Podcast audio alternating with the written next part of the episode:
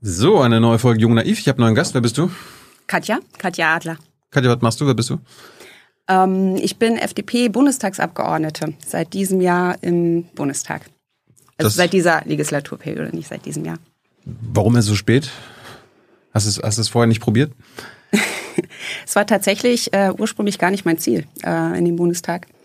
Ähm, ja, einzuziehen oder mich dafür zur Wahl zu stellen. Als ich in die FDP eingetreten bin, war mein größtes Ziel, einmal zum Bundesparteitag äh, delegiert zu werden, um dort auch mal inhaltlich mitzudiskutieren.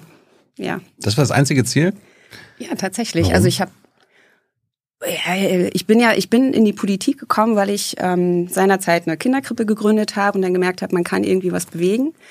Und dann, ja, die FDP ist für mich eine eine Partei gewesen, die für mich als einziges in Frage kam. Ich habe immer schon gerne inhaltlich diskutiert und gedacht, also wenn ich mal zum Bundesparteitag fahren dürfte, das wäre schon großes Kino. Das war so meine ersten, meine ersten Gedanken, ja. Aber was hat's an einem Bundesparteitag so was Besonderes? Ja, inhaltliche Debatten, also Wahlprogramm diskutieren, also inhaltliche Ausrichtung diskutieren. Ja, wo wollen wir, wie wollen wir, was wollen wir in der Gesellschaft ähm, und wie liberal gestalten. Das war, ja, es hat mich irgendwie interessiert, angefixt. Ich meine, wenn ich so auf andere Parteien gucke, da, da wird ja in der Regel in, auf Bundesparteitagen wenig diskutiert, sondern eher das, was der Vorstand irgendwie vorgeschlagen hat, dann quasi abgenickt. Ja, doch, es wird auch schon mal diskutiert. Also auch auf dem FDP-Parteitag wird auch schon mal auch diskutiert. Ja, das war aber, das war, wie gesagt, das war einfach für mich mein vielleicht auch etwas naives Ziel, ich, keine Ahnung. Also das war für mich damals Politik. Ja, Hast so du bin ich dann da rein. Hast du dein. Ziel erreicht? Ja, ich durfte, ich durfte auch schon auf dem Bundesparteitag ähm, oder ich wurde schon für den Bundesparteitag delegiert. Ja. Und hast du da auch diskutiert? Ähm, noch nicht, also nicht tatsächlich auf der Bühne, also nicht am Rednerpult, Warum? aber ähm, ja, das sind ähm, ja die Anträge, die werden ja auch im, im Internet auch zur Diskussion gestellt und da kann man ja auch schon mal seine Änderungsanträge ähm, einbringen und wenn dann Änderungsanträge zu bestimmten Anträgen drinstehen, mit denen ich d'accord bin, dann ist es auch fein für mich. Ja. Warum bist du in der FDP? Das ist eine gute Frage. Ähm, Das ist liberale, also liberale Werte. ähm, Freiheit, das ist für mich ein ganz wesentlicher Punkt. Also ich bin ja ein Kind der DDR und auch ja bis zu meinem 15. Lebensjahr in der DDR aufgewachsen. Und ähm, das Gefühl, also vor der Wende auch dieses, dieses Gefühl, wir brauchen eine Wende und Reisefreiheit war ja so der, der grundlegende Punkt auch dieser Unzufriedenheit. Gab noch viele andere Punkte, aber Reisefreiheit war ja schon auch ein wesentlicher Punkt und ähm, das haben wir 89 geschafft und ähm, ich bin wirklich froh, in diesem jetzigen ähm, freiheitlich-demokratischen System zu leben. Und das finde ich am besten in der, in der FDP wieder. Also auch diese, diese Werte, diese freiheitlich-demokratischen Werte, diese Toleranz, diese, ja, wie können wir unsere Gesellschaft gestalten, das Miteinander, das habe ich am meisten in der FDP gefunden für mich. Hast du auch andere Parteien vorher abgecheckt? Ja, Wo warst du noch? ich habe mir auch die, das grüne Wahlprogramm angeschaut. Und?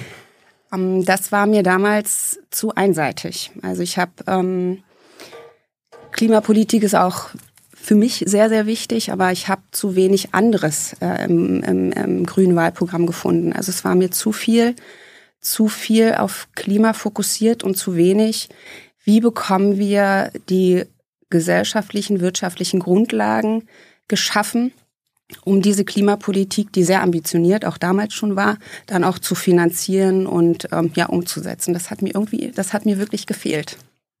Und äh, CDU, SPD, Linke nicht abgecheckt?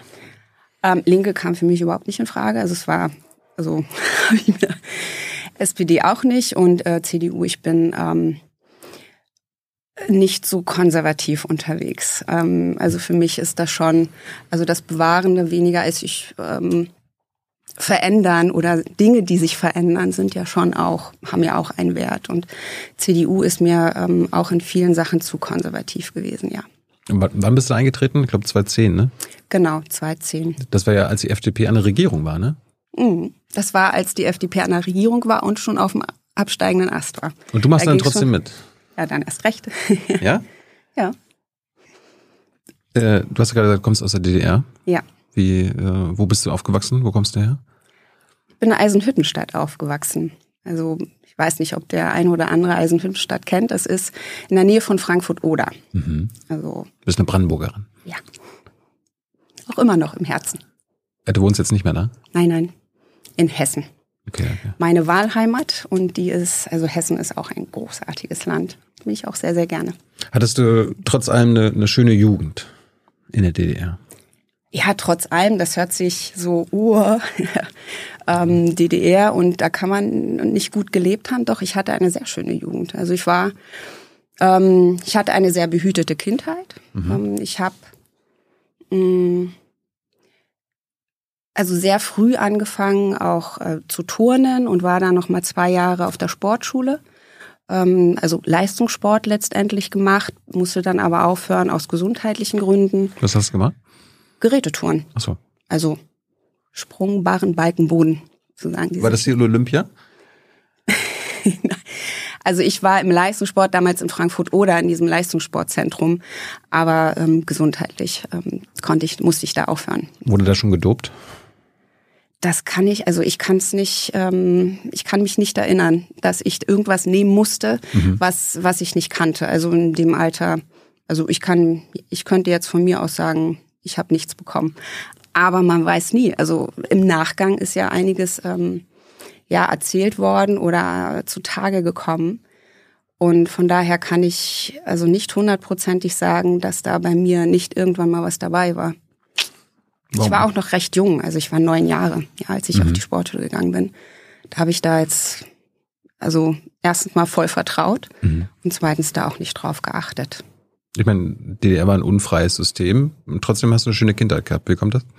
Weil ich ein tolles Elternhaus hatte. Mhm. Ich hatte mh, mm, großartige Freunde. Also das war und immer auch die Möglichkeit, ähm, ja, also letztendlich kommt es ganz oft ja auch auf das enge soziale Umfeld drauf an. Und ich hatte auch in meiner, also wo ich aufgewachsen bin, es war natürlich oder was heißt natürlich, es war auch Plattenbau und fünfter Stock und man musste immer von oben runter und wenn der Müll runtergebracht werden musste, haben, habe ich mich mit meinem Bruder immer gestritten, wer das jetzt machen soll, mhm. weil das echt viele Treppen waren. Aber wir hatten halt in, in diesem gesamten Wohnkomplex halt unendlich viele Kinder auch. Wir haben uns irgendwie immer getroffen und das war, also ich hatte da irgendwie keinen kein Stress mit irgendwas. Ja, es war, war fein für mich. Was haben deine Eltern gemacht? Mein Vater hat ähm, Eco, also Eisenhüttenkombinat Ost. Das war Eisenhüttenstadt, mhm. so hieß er, war Namensgeber quasi der Stadt, mhm. hat dort gearbeitet. Was hat er da gemacht? Abteilungsleiter des Kaltwalzwerks, würde ich jetzt sagen. Was, ja. was, was haben die produziert? Ähm, Stahlplatten. Ah ja, okay. Also Stahl letztendlich, mhm. ja, und dann äh, zu Platten gewalzt, mhm. ja. Also Rohstoffe dann später zur Weiterverarbeitung. Und Mutti? Mutti, die war gelernte Kranführerin. Uh. Hat erst im, ja, im Betonwerk gearbeitet und später dann ähm, in der Schulverwaltung oder so. Also vor, kurz vor der Wende noch, ja. Haben deine Eltern nach der Wende ihren Job behalten? Weil du warst 15, das heißt, sie waren mhm. bestimmt noch im, im arbeitsfähigen Alter. Meine Eltern haben ihre Berufe alle verloren. Also mein Vater schon, meine Mutter nicht. Also ich habe jetzt gerade erst äh, drüber nachgedacht. Jetzt vor kurzem, die Wende kam, da waren meine Eltern ungefähr so alt wie ich jetzt. Ja. ja. Dann habe ich auch überlegt, was wäre, weil auch viele haben ja dann auch Eisenhüttenstadt oder so verlassen. Die sind halt in andere Städte gegangen. Die Einwohnerzahl von Eisenhüttenstadt hat sich halbiert, ja, seit der Wende. Also von daher. Auch dank dir. ja. ich bin auch einer, ja. Ja, ja. ja genau. Ähm, ja, und meine Mutter hat auch ihren Job verloren und hat leider auch, ähm, also das äh, hat sie schon sehr mitgenommen eine ganze Zeit. Ja, also da hat sie schon auch sehr dran gearbeitet. Ähm, ja, das für sich auch wieder auf, auf guten, also eine gute Bahn zu bekommen. Sie hat dann auch wieder einen Job gefunden und es war dann auch, ähm, ja, auch gut, auch fein für sie, ja, zum Glück. Aber sie hat auch, ähm, ja, wurde dann quasi auch abgewickelt. Mhm. War eine der vielen. Hey Leute, der heutige Supporter dieser Sendung ist ihr alle. Und ihr alle seid die beste Unterstützung für unabhängigen, kommerzfreien Politikjournalismus auf dem Publikumsmarkt. Und darum bin ich ein Fan davon. Also ein Fan von euch. Macht weiter so. Per PayPal oder Überweisung. Danke dafür und jetzt geht's weiter. Du meinst gerade, du warst 15, als die Wende kam? Ja. Äh, so, wenn man 13, 14 ist, schmiedet man ja die ersten Pläne fürs Leben. Ich meine, mhm. du konntest ja nicht kommen sehen, dass die DDR zusammenbricht. Hattest du einen Plan, was du werden willst in der DDR? Das Witzige ist ja, dass eigentlich der Plan ja gemacht wurde. Also ähm, ich wollte gern, ich wollte schon gern Abi machen. Mhm. Und das war damals ja nicht so üblich. Ja, also es war ganz normal, erste bis zehnte Klasse, also POS, dann Schulabschluss und dann ja Ausbildung, dann gab es noch Berufsausbildung mit Abitur. Mhm. Also es gab ja noch so verschiedentliche ähm, andere Möglichkeiten, aber ich wollte gern auf die EOS, also erweiterte Oberschule. Und das durfte ich nach einigen Diskussionen. Also wurde das dann quasi genehmigt unter dem ja, Bedingung oder der Maßgabe oder des, der, der, des etwas festeren Bittens, ähm, dass ich dann Lehrer werde. Da habe ich gesagt, okay, dann wäre ich halt Lehrer, vielleicht für Sport und irgendwas. Und dann haben gesagt, okay, dann kannst du auf die EOS. Noten haben gestimmt, also Leistung war auch okay. Ja. Und so war das dann. Also es war ja schon ein Aussuchen. Ja. Meine Mutter kam nicht auf die EOS, weil ihre Eltern nicht in der Partei waren. Waren deine Eltern in der Partei? Meine Mutter nicht. Und deswegen, das war nicht, also. Aber Papa? Ja. Das war vielleicht ein Vorteil dann? Möglicherweise, ja. Hast du mal gefragt, warum er in der Partei war? Nee, also das war, also darüber haben wir selten gesprochen. Oder es war irgendwie so eine Nichtkommunikation. Er hat, also was mich, was mich fasziniert hat, da hatte ich ihn ähm, mal gesprochen, er hatte ja ich weiß nicht, Metallfacharbeiter oder irgendwie sowas ja vorher auch einen Beruf gelernt und ist dafür ja aus dem Harz nach Eisenhüttenstadt gegangen ins Eco. Oh. Ja, und hat dort dann ja auch ähm, gelernt und gearbeitet und dann nochmal angefangen zu studieren. Und das ähm, auch mit der Prämisse, dass man dann, wenn man fertig studiert hat, mhm. dann ja eigentlich weniger Geld verdient als als Arbeiter. Ja, und das war hm. dort tatsächlich auch in seinem Fall, er hat dann nochmal ein Ingenieurstudium draufgesetzt ähm, und ist dann wieder ins Eco zurückgegangen, ja. Und ja, er war an der Partei. Ich glaube, das gab so ein paar Voraussetzungen. Erstens mal, dass er studieren kann und zweitens, dass er dann dort auch weiterarbeiten kann, ja. Wärst du in die Partei gegangen, äh, wenn du hättest gemusst, damit du den, deinen Weg gehen kannst? Ich, also ich also ich kann jetzt nicht sagen, was ich gemacht hätte aus meiner heutigen Erfahrung, so wie ich auch bin, mhm. würde ich vermuten, nein. Mhm. Ähm, ich habe seinerzeit, ich, ich wollte, da gab es immer so Berufsberatungen. Da war ich mal bei der Berufsberatung und habe gesagt, ich würde gerne Staatsanwältin werden. Es gab es damals auch immer noch diesen Unterschied, Anwälte und Staatsanwälte. Ja. Ja. Und da hatte mir man damals schon gesagt, nee, das geht, das geht nicht. Vermutlich hatte ich da tatsächlich das Problem, dass meine Mutter nicht in der Partei war. Und also rückblickend, mir hat man nie gesagt, warum, aber es äh, hat mir damals nur gesagt, es funktioniert nicht. Mhm. Und Abi kann ich machen, dann soll ich aber Lehrer werden. Sport ist okay, Sportlehrer. Und dann müssen wir gucken, hab ich mal überlegt, Mathe will ich nicht, mal gucken, was noch für ein zweites Fach. Das waren dann so die Überlegungen, ja. Hast du äh, in deiner Zeit in der DDR jemals das Land verlassen? Habt ihr irgendwie Urlaub im Osten gemacht oder bist du mal in die, in die BRD gegangen? Ja, BRD sowieso nicht. Also wir hatten keine Verwandtschaft also? Genau. Wir hatten niemanden, den wir hätten besuchen können. Wir haben auch keine Westpakete bekommen. Ja, und ähm, von daher haben wir, also nein, wir hatten einen guten, schönen Garten, Schrebergarten. Da haben wir Urlaub gemacht oder sind wir mal an die Ostsee gefahren. Hast du dich gefangen gefühlt in der, in der DDR? Tatsächlich. Ähm, oder war dir das gar nicht so klar? mir war das nicht klar. Also ich habe es nicht anders gekannt. Ja, und das ist dann, also später, gerade so 14, 15 kamen dann so die ersten Gedanken, wo man dann überlegt, was läuft hier. Dann kam dann auch Glasnost und Perestroika. Dann, ähm, dann haben wir darüber angefangen, mehr und mehr in der Schule zu diskutieren. Dann, Na, immerhin. Äh, ja. dann ist ähm, also der der weitere Blick hat sich dann äh, schon geöffnet, aber bis dahin war das schon sehr systemtreu, auch für mich, also rückblickend. Ja, man wächst ja da rein, also man wird geboren, geht relativ schnell in die Kinderbetreuung, in die ganz frühe Kinderbetreuung, dann ähm, weiß ich noch, im Kindergarten kamen dann die ersten Sichtungen für welche Sportarten könnten die Kinder ungefähr machen. Ah. Da habe ich mich besonders angestrengt und bin dann zum Turnen gegangen. Mhm. Ja, also es sind dann so Erinnerungen, die dann, ja, also jetzt immer mal wieder auch hochkommen, aber ich habe ich war Kind, ich habe da nichts in Frage gestellt. Ja, das ist, ich bin damit aufgewachsen. Ja, und was ich ähm, wo ich dann mal, also wo ich mal mehr drüber nachgedacht habe, wir hatten immer so ein Klassentreffen mhm. und da habe ich meinen ehemaligen Russischlehrer, der war auch beim Klassentreffen dabei. Da hatten wir uns mal ein bisschen äh, länger unterhalten und da meinte er nur, also Katja, du tatst mir echt leid, als du von der Sportschule wieder zurückgekommen bist. Und ich habe mir wie gesagt, warum? Also ich war happy.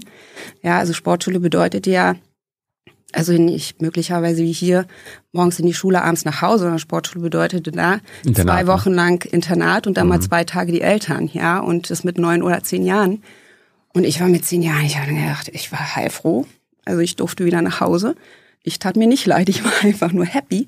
Aber dieser Gedanke hat er mir dann erklärt, weil das war eine Delegation, also man durfte auf die Sportschule, das war eine Auszeichnung und dann wieder zurück delegiert zu werden das war offensichtlich, zumindest für ihn oder in, in diesem System, war es fast wie eine Schmach. Das ist mir als Kind natürlich nicht so vorgekommen. Ja, aber das ist mir dann erst später beim Klassentreffen, hm. als wir darüber gesprochen haben, ich habe mir gedacht, meine Güte, was für ein System. Ja. Das heißt, du hast auch nicht gemerkt, dass du in einer Diktatur lebst? Als Kind nicht, nein. Wann hast du das realisiert, dass du deine ersten 15 Jahre in einer Diktatur gelebt hast? Hm, also es ging so siebte Klasse los, achte Klasse, wo ich gedacht habe, was geht hier? Vor allen Dingen auch, ähm, sprich nicht drüber. Also sind so, oder mit wem spricht man was, ja, oder Keine Honecker-Witze und so? Hm, genau. Oder nicht genau sagen, welche, welche Serien man doch jetzt gerne schaut und so weiter. Ja, oder dass jetzt eben doch eher Tagesschau mal geschaut wird und aktuelle Kamera ja auch mal, um ungefähr zu wissen, was gerade noch gesagt wird, um mindestens mal mitsprechen zu können. Aber eigentlich die, die eigentlichen Nachrichten oder Neuigkeiten holt man sich dann doch, ähm, ja, bei der Tagesschau. Ja, und das, da war man zumindest mal einigermaßen informiert, mhm. aber darüber gesprochen hat man dann doch eher vorsichtig. Also ja, unter uns immer mal wieder, aber das war wirklich eine Kultur der Nichtkommunikation. Das war schon ja, nicht schön. Ja. Ist es heute anders? Oder gibt es Parallelen? Ähm, ja, also es gibt also die, die große Errungenschaft der Meinungsfreiheit, ähm, das weiß man schon sehr zu schätzen. Wenn man das mal, also rückblickend, zwar nicht bewusst erlebt hat, aber irgendwie gemacht hat, einfach. Also es war ja einfach ein Gefühl, es war einfach so. Ja, man hat's getan und man hat's irgendwie nicht in Frage gestellt. Und heute ist es umso umso besser oder umso umso wertvoller, dass wir das, ähm, also dass wir unsere Meinung sagen können und dass wir mit jedem darüber sprechen können. Mhm. Wir müssen dann natürlich auch die Reaktion aushalten können. Ja, also dann es gibt auch Menschen, die das nicht gut finden, was man sagt, oder man muss sich auseinandersetzen. Also das muss man aushalten können, aber man kann es sagen. Ja, mhm. und das ist schon ähm, ja, das ist heute besser. Ja. Du, hast, du, hast, Russisch gelernt? Ja, aber ich kann es nicht mehr. Ich habe jetzt 30 Jahre. Menja so gut Katja, das kann ich noch. Ah, ja. ja, und ja, Jivu, Eisenhüttenstadt. Ja, also diesen klassischen Monolog könnte ich vielleicht noch so zwei, drei Sätze, aber das hat man so eingetrichtert bekommen. Aber wenn Putin jetzt kommen würde, könntest du nicht mit ihm reden. Nein. Müsstet ihr auf Deutsch reden. Er spricht ja Deutsch. Er spricht Deutsch, genau. Wie hast du die Wende erlebt? Äh, warst du bei den Montagsdemos dabei und so? Nein. Hast du das verfolgt? War, Natürlich habe ich es verfolgt, habe ich es. Und ähm, es war für mich, meine Eltern haben es auch verfolgt. Also wir haben vor unserem kleinen Junos-Fernseher gesessen. Später hatten wir dann kurz vor, vor der Wende noch für, ich glaube, 5.000 oder 6.000 Marken einen großen Farbfernseher damals gekauft. Es war ja alles utopisch teuer und haben davor gesessen und das ähm, in einer, wie soll ich sagen, beklemmt in einer beklemmenden Faszination beobachtet, wo wir gesagt haben, was läuft hier? Wo, wo geht's jetzt hin? Ja, also wird es jetzt, geht es gut oder wird es ähm, kritisch? Wird es gewalttätig oder bleibt es friedlich? Also das war schon, war schon eine extrem spannende Zeit.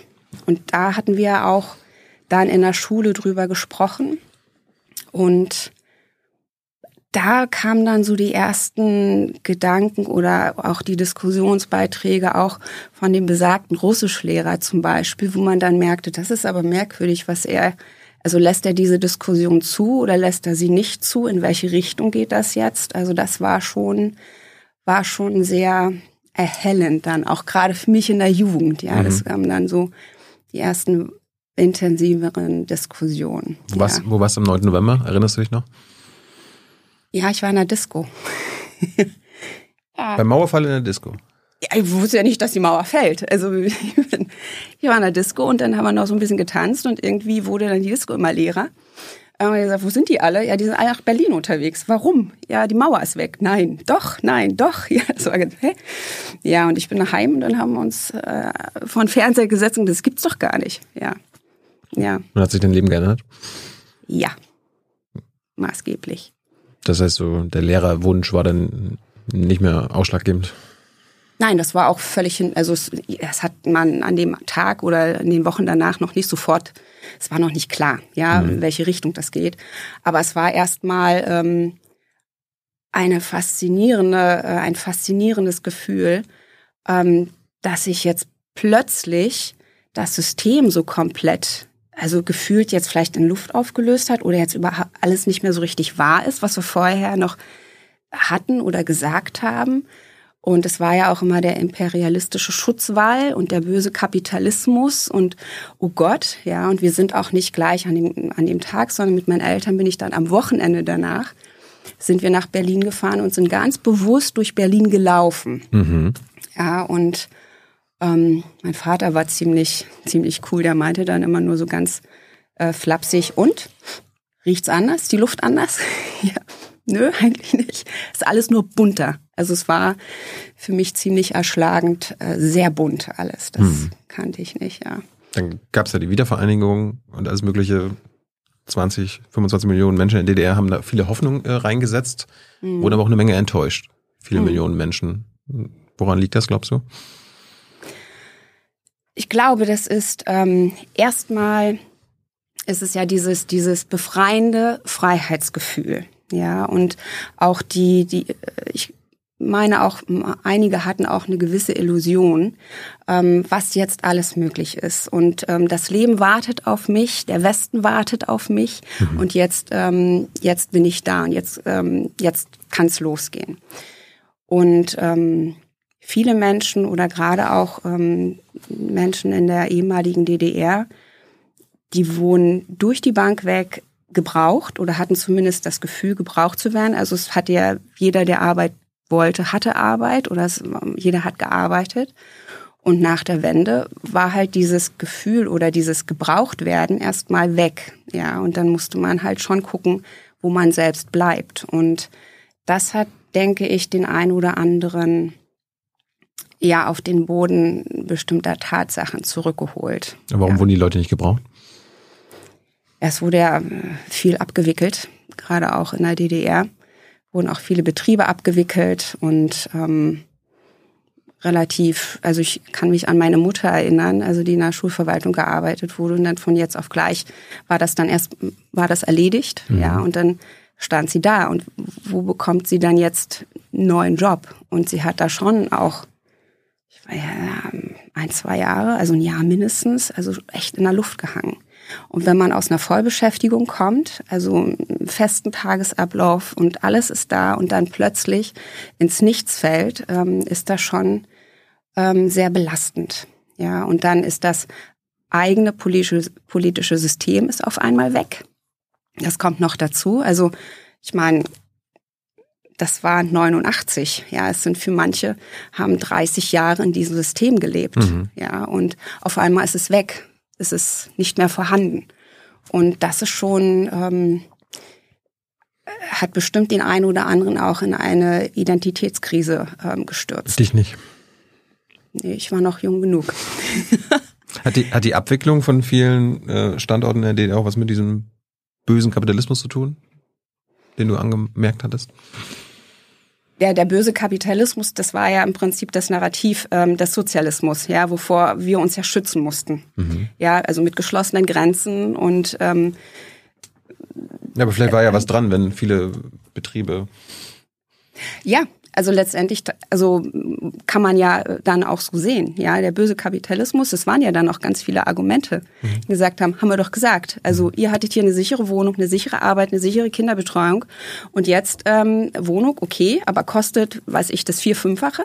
Ja, und Stimmt. sichere Arbeit ist ähm, auch nicht so richtig klar. Ja, und da muss man sich dann halt auch bewerben. Da müssen Abschlüsse anerkannt werden. Das ist ja auch nicht üblich gewesen. Also ich habe damals äh, Freundinnen oder Schulfreundinnen von mir, die haben Kinderkrankenschwester gelernt.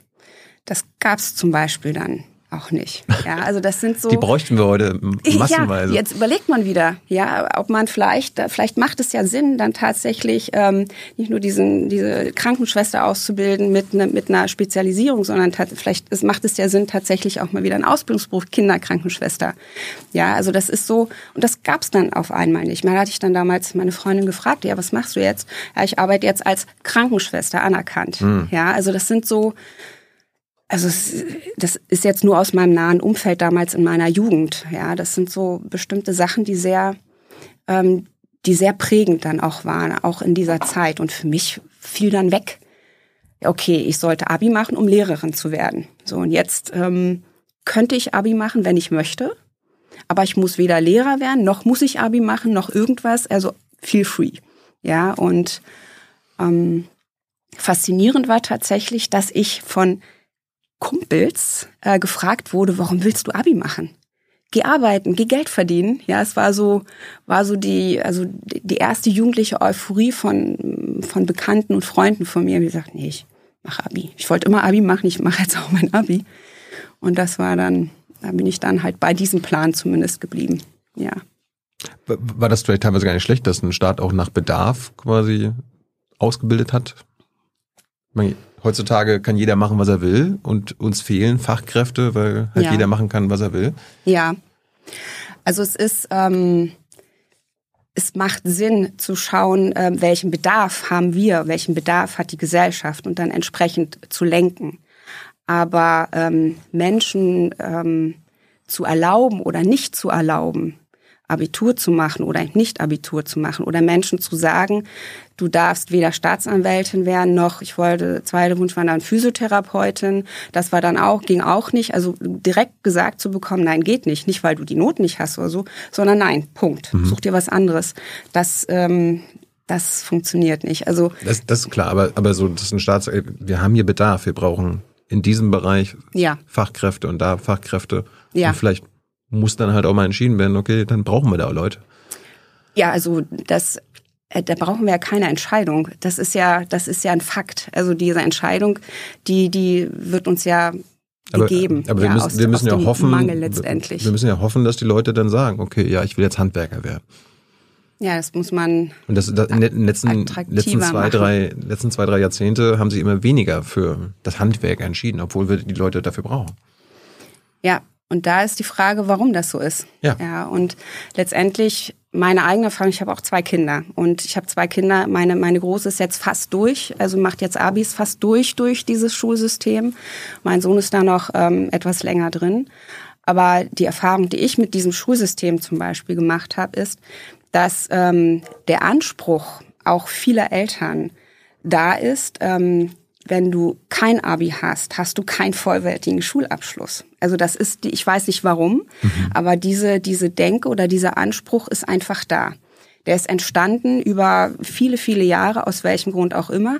Und da müssten wir ansetzen, zu schauen, dass man auch diesen Realschulabschluss wieder vollwertig, also äh, in der, in der Gesellschaft als vollwertig anerkennt. Mhm. Und das ist im Augenblick ähm, völlig verloren gegangen ich sehe auch ähm, damals auch äh, in der Entscheidung, geht mein Kind nun aufs Gymnasium oder nicht, ähm, ist ja gut, wenn das Kind das kognitiv ähm, auch auf die Kette bekommt und das auch schafft.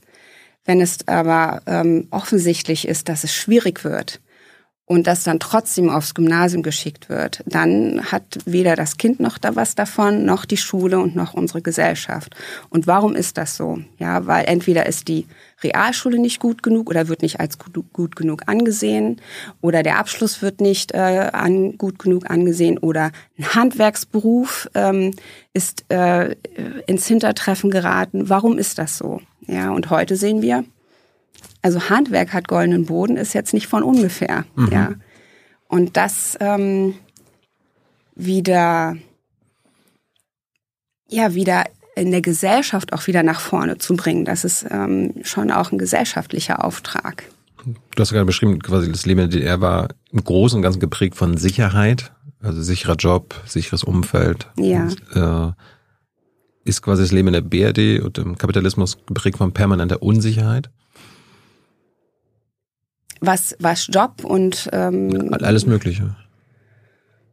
Also ich habe das, ich lebe jetzt auch schon 30 Jahre in der BRD, also mindestens, habe ich jetzt so, ich persönlich, jetzt so nicht erlebt.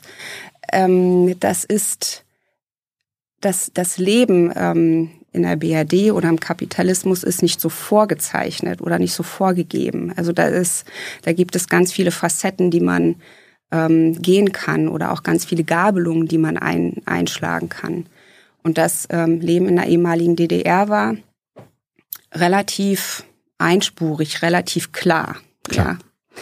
Und jetzt ähm, gibt es halt ganz viele verschiedene Möglichkeiten. Und ähm, die Vermutung ist auch, ähm, gerade was jetzt auch die Schulbildung angeht, um alle möglichen Möglichkeiten sich offen zu halten, ist vielleicht, also gedacht, ja, das Abi immer noch der beste Grundstock, äh, Grundstein.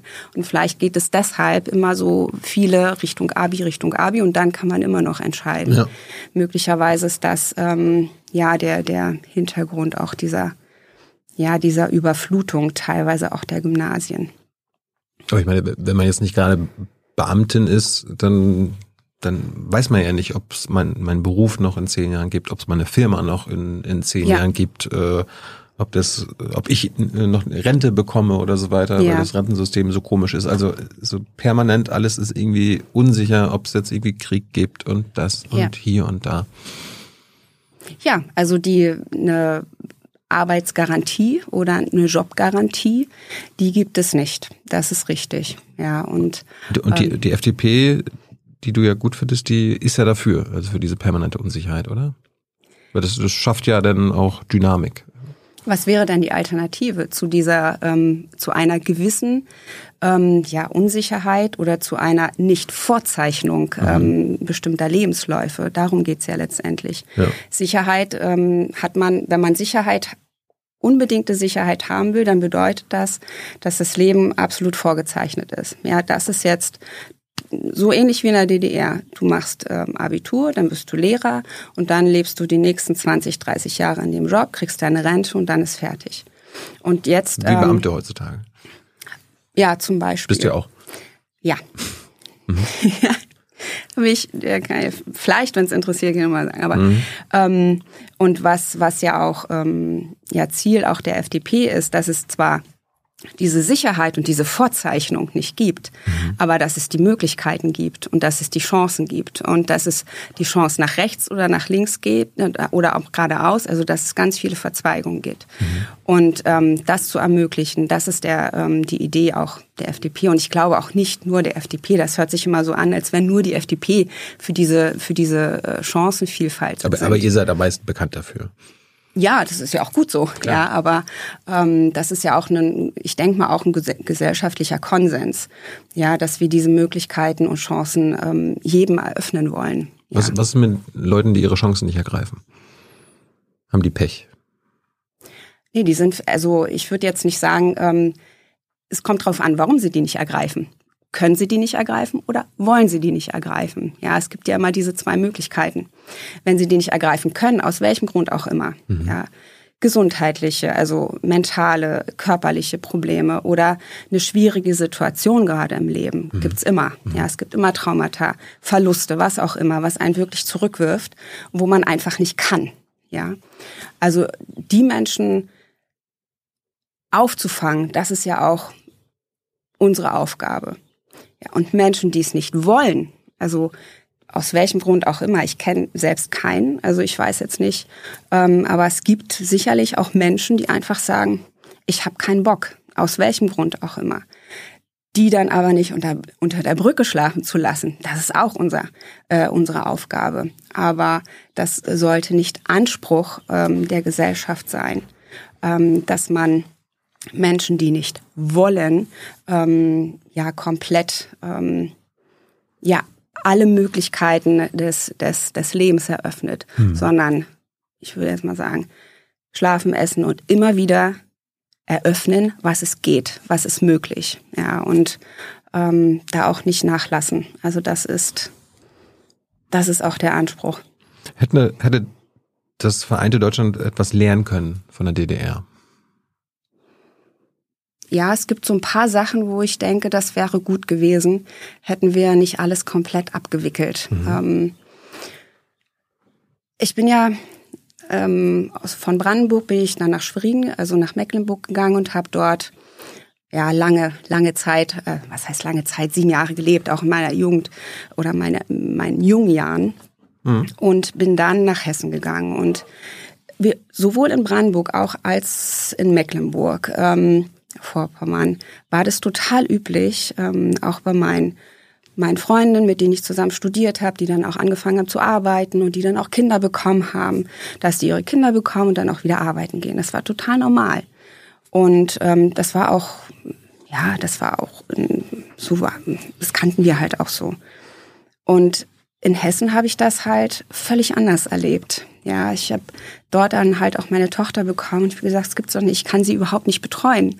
Ja, das ist das das ist hier, ich konnte nicht wieder arbeiten gehen und das war ich gedacht habe, also es wäre schon gut gewesen, wenn wir dieses damals schon, heute haben wir ja den Rechtsanspruch auf Kinderbetreuung ab dem ersten Lebensjahr, aber damals gab es das alles nicht. Ja, ja und da habe ich echt gedacht, es ist ja Mittelalter irgendwie, also gefühlt für mich für, als Frau. Ja. ja. Man wurde als Raben, also man wird teilweise immer noch als Rabenmutter gesehen. Ich habe ein T-Shirt mit dem mit der Aufschrift Rabenmutter, Aha. weil ich gedacht habe, okay, das also man wurde tatsächlich als Rabenmutter gesehen, wenn man schnell wieder arbeiten gehen will. Und schnell ist eine Definitionssache. Was ist schnell? Ja, ist schnell nach zwei Monaten, ist schnell nach einem Jahr, nach zwei Jahren. Ja, das ist. Im Westen manchmal drei, vier Jahre erst. Ja, das, also soll jeder ja für sich entscheiden können. Nur die Entscheidungsmöglichkeiten muss man erstmal haben. Mhm. Und ich hatte die einfach nicht. Wie gesagt, weil ich, es gab ja keine Betreuung für meine Tochter. Und wie gesagt, es gibt's nicht. Also das ist so, wo ich gedacht habe, es wäre schon nett gewesen, wenn man da mal genauer hingeguckt hätte, bevor man es, ähm, ja, also als nicht notwendig oder was auch immer, warum man es nicht übernommen hat, abtut. Ich fand auch ähm, Berufsausbildung mit Abitur, fand ich großes Kino, fand ich richtig gut. Mhm. Ja, also nach der zehnten Klasse, dann drei Jahre ähm, Berufsaus also einen Beruf zu lernen und gleichzeitig ein Abi zu machen. Ja, es war kein Vollabi, aber es war so ein Fachabi. Mhm. Ähm, fand ich total klasse, aber hat man ähm, war wohl nicht interessant genug, ja. Ähm, also solche, solche Geschichten. Ich meine, war es denn jetzt im Nachhinein so eine Art eine, eine Wiedervereinigung, weil das suggeriert ja, okay, wir gehen zusammen und ähm, ja.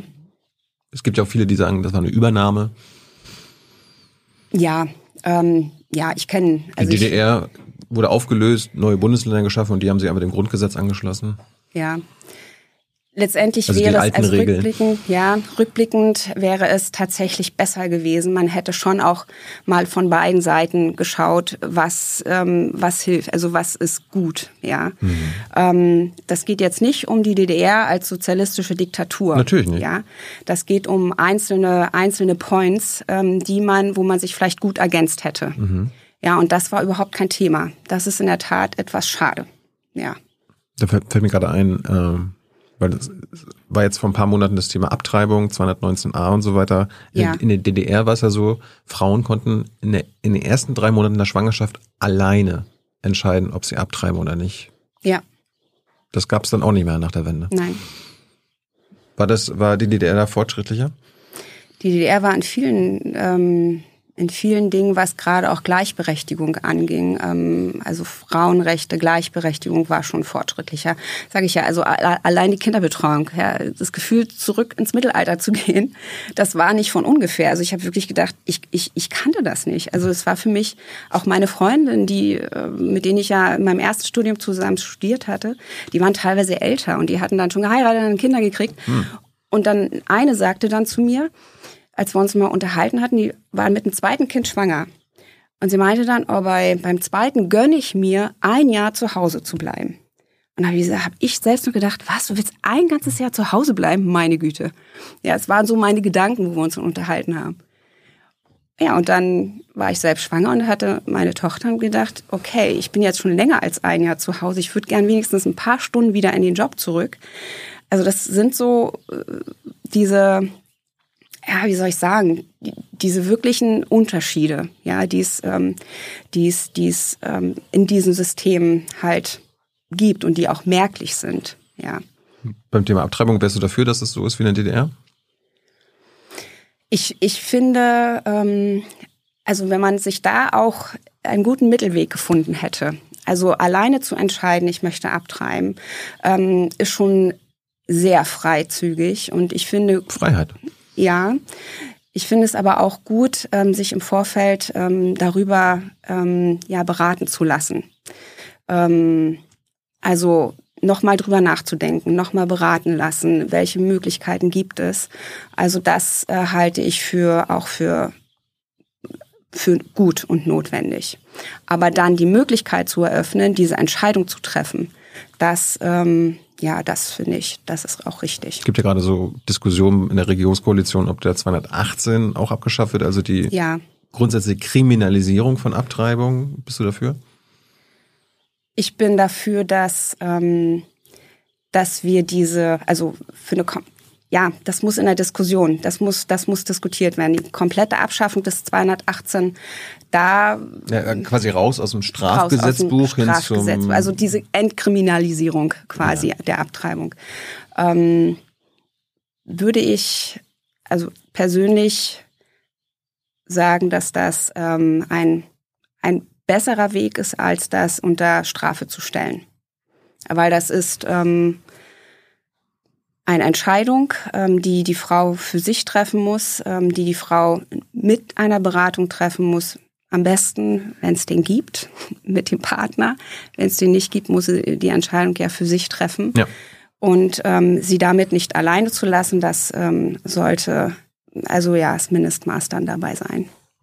Warum bist du Beamtin geworden? Das frage ich mich manchmal auch selbst.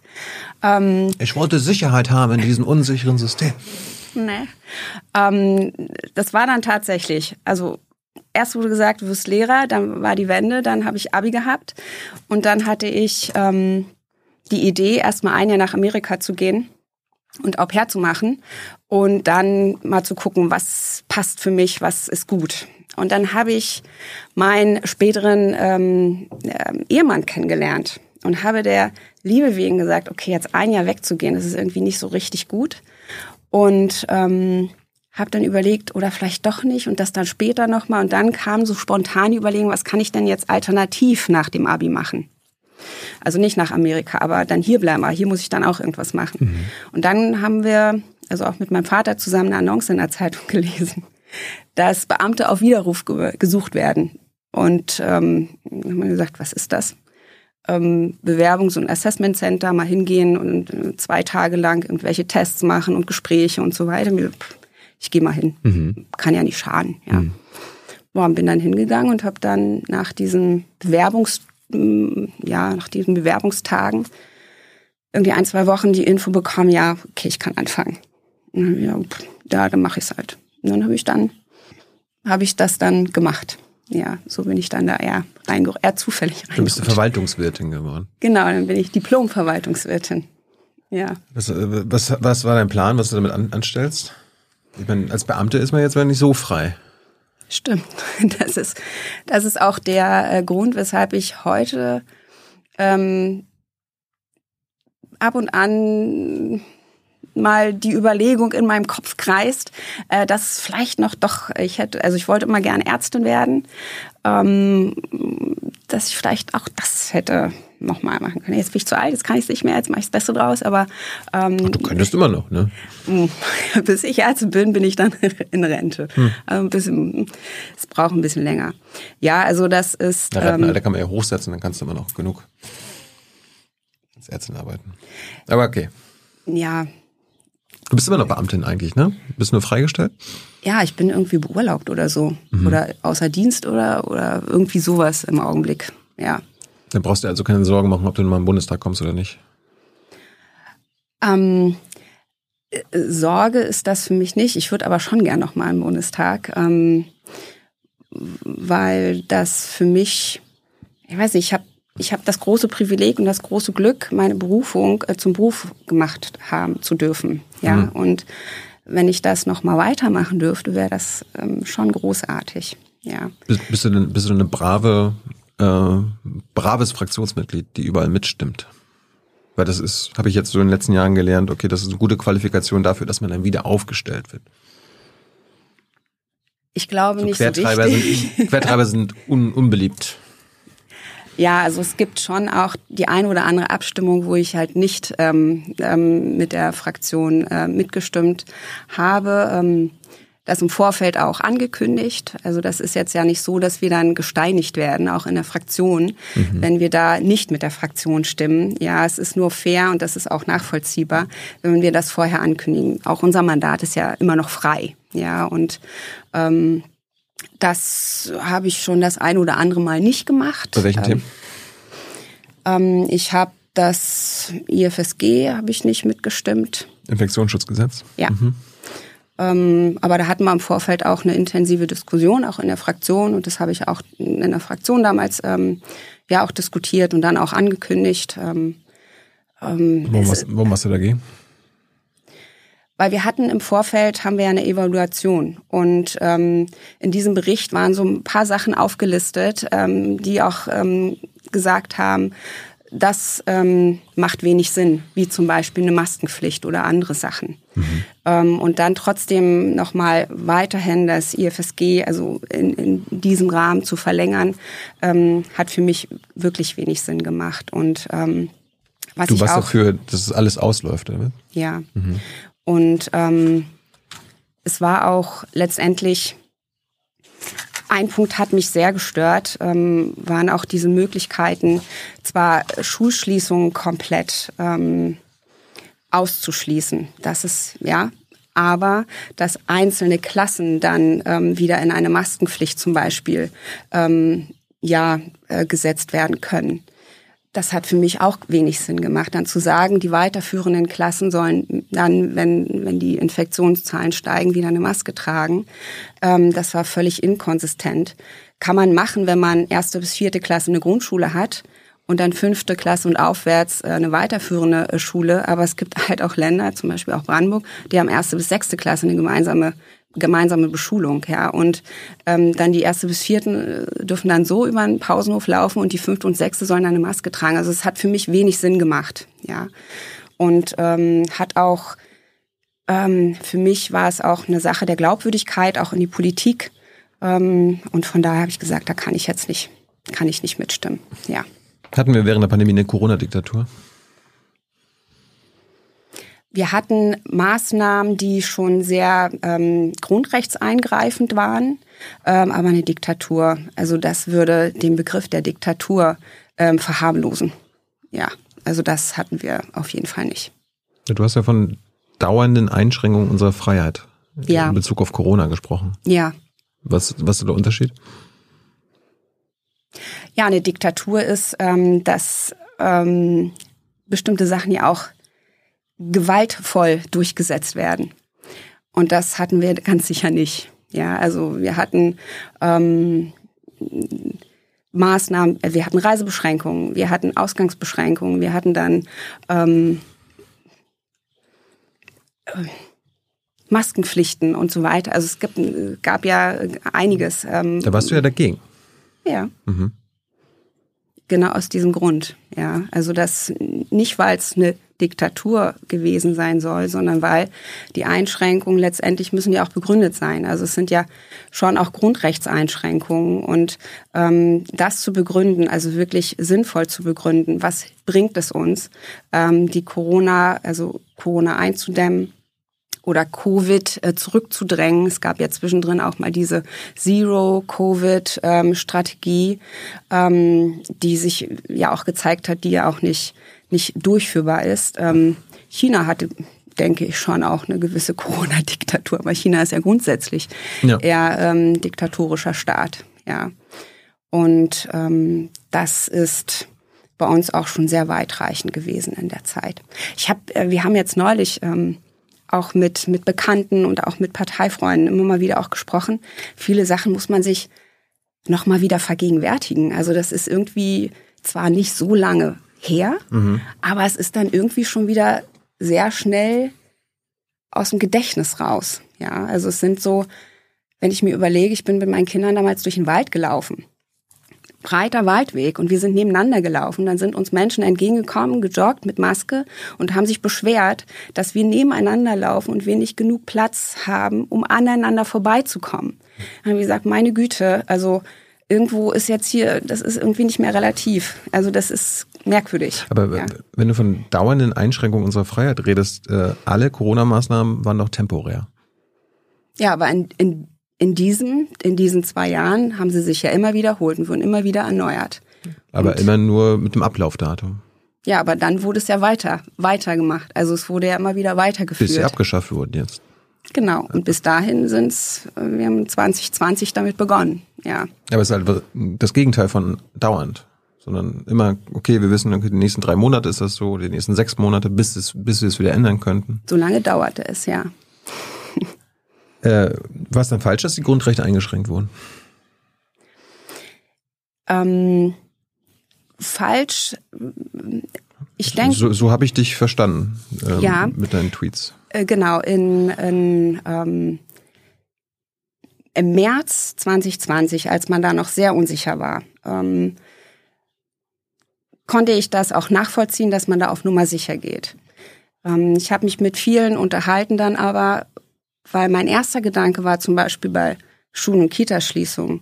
Ich gedacht, meine Güte, ähm, was passiert jetzt mit den Kindern, die jeden Tag in die Schule gegangen sind und das auch als Schutzraum hatten, die nämlich von zu Hause losgelaufen sind und dort erstmal ein paar Stunden Ruhe mhm. Vor möglichen Gewalterfahrungen oder anderen Sachen in, in zu Hause hatten. Mhm.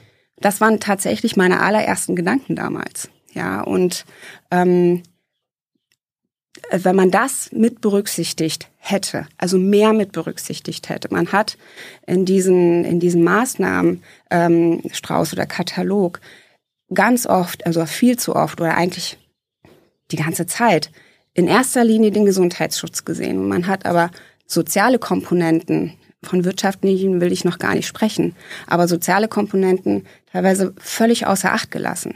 Und das ähm, habe ich wirklich und halte ich wirklich für falsch nach wie vor. Und das sieht man ja jetzt teilweise auch, dass wir da ähm, ja auch schon heftige ja, Konsequenzen spüren, auch bei, gerade bei Kindern und Jugendlichen, aber auch bei Erwachsenen. Hm. Ja. Ich meine, klar ist vieles falsch gelaufen. Auf der anderen Seite, es war die erste Pandemie, mit der wir zu tun hatten. Da kommt es vielleicht auch vor, dass man auch mal falsche Maßnahmen beschließt, beziehungsweise zu viel macht oder zu wenig. Aber du warst ja dagegen, dass die Grundrechte eingeschränkt werden. Aber ist, ist, wenn du das Grundgesetz anguckst, da sind doch quasi alle Grundrechte, die schränken sich doch gegenseitig ein. Es gibt ja nichts Absolutes. Es gibt ja auch keine absolute Meinungsfreiheit. Es gibt ähm, aber immer die Verhältnismäßigkeit. Und jede Einschränkung der Grundrechte muss begründet sein, muss verhältnismäßig sein. Aber das waren sie doch, oder? Im Nachgang könnte man sagen, das mal zu überprüfen, würde vielleicht Sinn machen und auch die Maßnahmen nochmal. Wurde, das nicht überprüft vom Bundesverfassungsgericht? Ähm, ja, letztendlich. Das Ergebnis war, es war okay. Das ein, ja, es waren teilweise sogar, ich meine, ähm, ähm, Ausgangsbeschränkungen oder sonst was. Ähm, offensichtlich war das dann, was die Grundrechtseinschränkungen angeht, rein technisch okay. Deswegen sage ich ja, es ist immer auch wichtig, äh, die sozialen Komponenten mit zu bedenken. Und das hat man völlig aus den Augen gelassen. Und das ist auch ähm, ein Grund gewesen, weshalb ich gesagt habe, das kann man ähm, ja so nicht dauernd. Also das ist die Dauer von drei Monaten plus nochmal drei Monaten. Wir erinnern uns gerne nochmal an diesen Wellenbrecher-Lockdown, der für ein paar Wochen angesetzt war und dann über Monate ging, ähm, wo auch meine große Tochter gar nicht in die Schule gegangen ist, weil für die größeren Kinder die Schule bis, also die ganze Zeit geschlossen war letztendlich und mein Sohn dann im im Wechselbetrieb in der Schule war und dann eine mhm. Woche da und eine Woche zu Hause. Mhm. Ähm, das hat man, das hat man außer Acht gelassen. Und das sind auch die Rechte unserer Kinder auf Bildung, auf kindgerechte Entwicklung, auf ja auf ähm, sportliche, musische, kreative äh, Förderung. Ja, und das ist ja alles diese, ihre Rechte konnten sie nicht einlösen. Aber du erkennst an, dass das gerichtlich vom allerhöchsten Gericht überprüft wurde und. Ja. Und gleichzeitig hast du, hast du aber auch geschrieben, es ist maßlos und sorglos, wie seit dem Ausbruch der, der Pandemie mit unseren Grundrechten umgegangen wird. Maßlos und sorglos. Ja. Das war ja im Nachhinein nicht der Fall. Nochmal, also maßlos und sorglos im Sinne von sozialen Komponenten. Und ähm, wenn man nur den Gesundheitsschutz ins Auge nimmt und die soziale Komponente komplett außer Acht lässt, ähm, dann ist das in meinen Augen ein sorgloser Umgang, ja. Du, du hast äh, im Juni getwittert, äh, Hashtag Zeitenwende gab es bereits Anfang 2020. Also Zeitenwende ging ja erst quasi in den Begriff der Gesellschaft über, als die Russen die Ukraine überfallen haben. Das ja. war ja ein monumentales Ereignis letztes Jahr. Du bringst aber Zeitenwende jetzt schon vorher. Ja. Also du stellst quasi den Ausbruch der Pandemie und wie die Politik darauf reagiert hat, mit einem russischen Überfall auf eine Stufe. Ja, ähm, nein, also ich bringe das nicht mit dem russischen Überfall auf eine Stufe. Ja, wenn du sagst, Zeitenwende ähm, gab es bereits Anfang 2020, dann beziehst du dich auf die Pandemie. Genau. Und ähm, damit, ähm, für mich ist das insofern, oder für mich war gemeint, ähm, dass wir mit einer Pandemie auch in eine in einen gesellschaftlichen Umgang äh, miteinander übergegangen. Ich habe jetzt gerade mal ein Beispiel genannt. Mhm. Ähm, es gab ähm, auch Beispiele, wo Menschen, die, ähm, die sich nicht haben impfen lassen wollen. Ich möchte jetzt überhaupt nicht über ja, irgendwelche Theorien oder Impfleugner oder was auch immer sprechen. Allein der Umgang mit diesen Menschen, die aus welchem Grund auch immer sich nicht haben impfen lassen, die wurden im besten Fall noch als unvernünftig dargestellt. Mhm. Und das war irgendwie gesellschaftlich offensichtlich ähm, ja okay oder war wurde jetzt nicht ähm, hinterfragt. Und das macht ähm, auch im Rückblick noch, wenn ich da noch mal drüber nachdenke, wo ich meine, okay, wenn die Gesellschaft ähm, das insgesamt so mitmacht, dass bestimmte Menschen bestimmte Sachen einfach nicht mehr in Anspruch nehmen dürfen, ja, oder wenn sie ähm, nicht mehr in Restaurants gehen dürfen, wenn sie sich nicht impfen lassen wollen als ähm, ich weiß nicht, Corona-Leugner oder sowas oder Impfgegner oder wie auch immer dargestellt werden, ähm, das ähm, hat, bringt mich schon zum Nachdenken. Und das meinte ich damit. Hast du dich impfen lassen? Ja. Oh. Dreimal sogar. Dreimal schon. Trotzdem krank geworden? Ja. Und ordentlich. Ja? Mhm. Mich hat's richtig weggehauen, ja. Im Krankenhaus gelandet? Oder? Nein. Also dann noch ein milder Verlauf. Genau, ich weiß ja, äh, wie definiert man denn einen milden Verlauf? Wenn also du nicht im Krankenhaus landest. Echt? Okay, ja. dann hatte ich einen milden Verlauf. Ähm, ich meine, es gibt ja auch so Querdenker.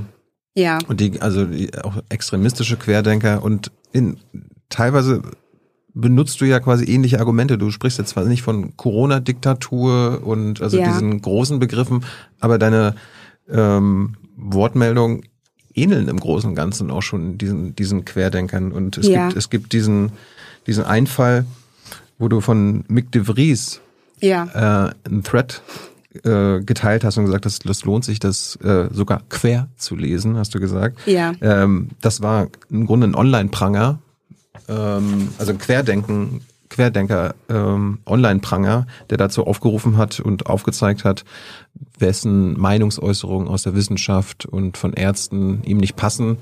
Und im Grunde sollte eine Liste angelegt werden für spätere Zeiten, dass diese Menschen dann verantwortlich gemacht werden. Und du hast, also der Hashtag war, wir haben mitgemacht. Und du hast ja. das als äh, gut befunden und dich diesem Querdenker-Scheiß angeschlossen.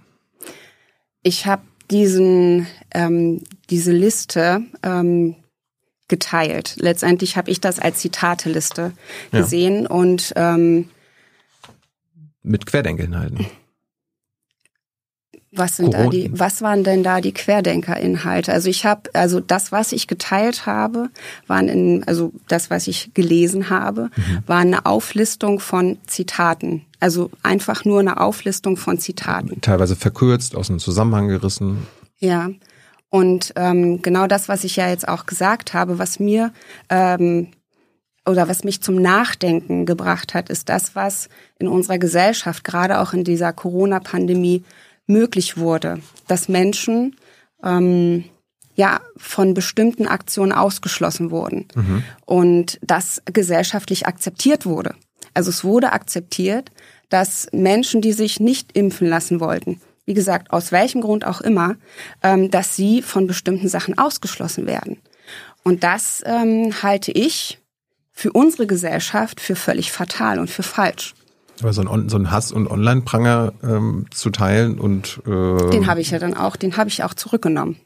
Aber erstmal hast du, dein erster Impuls war, das findest du gut.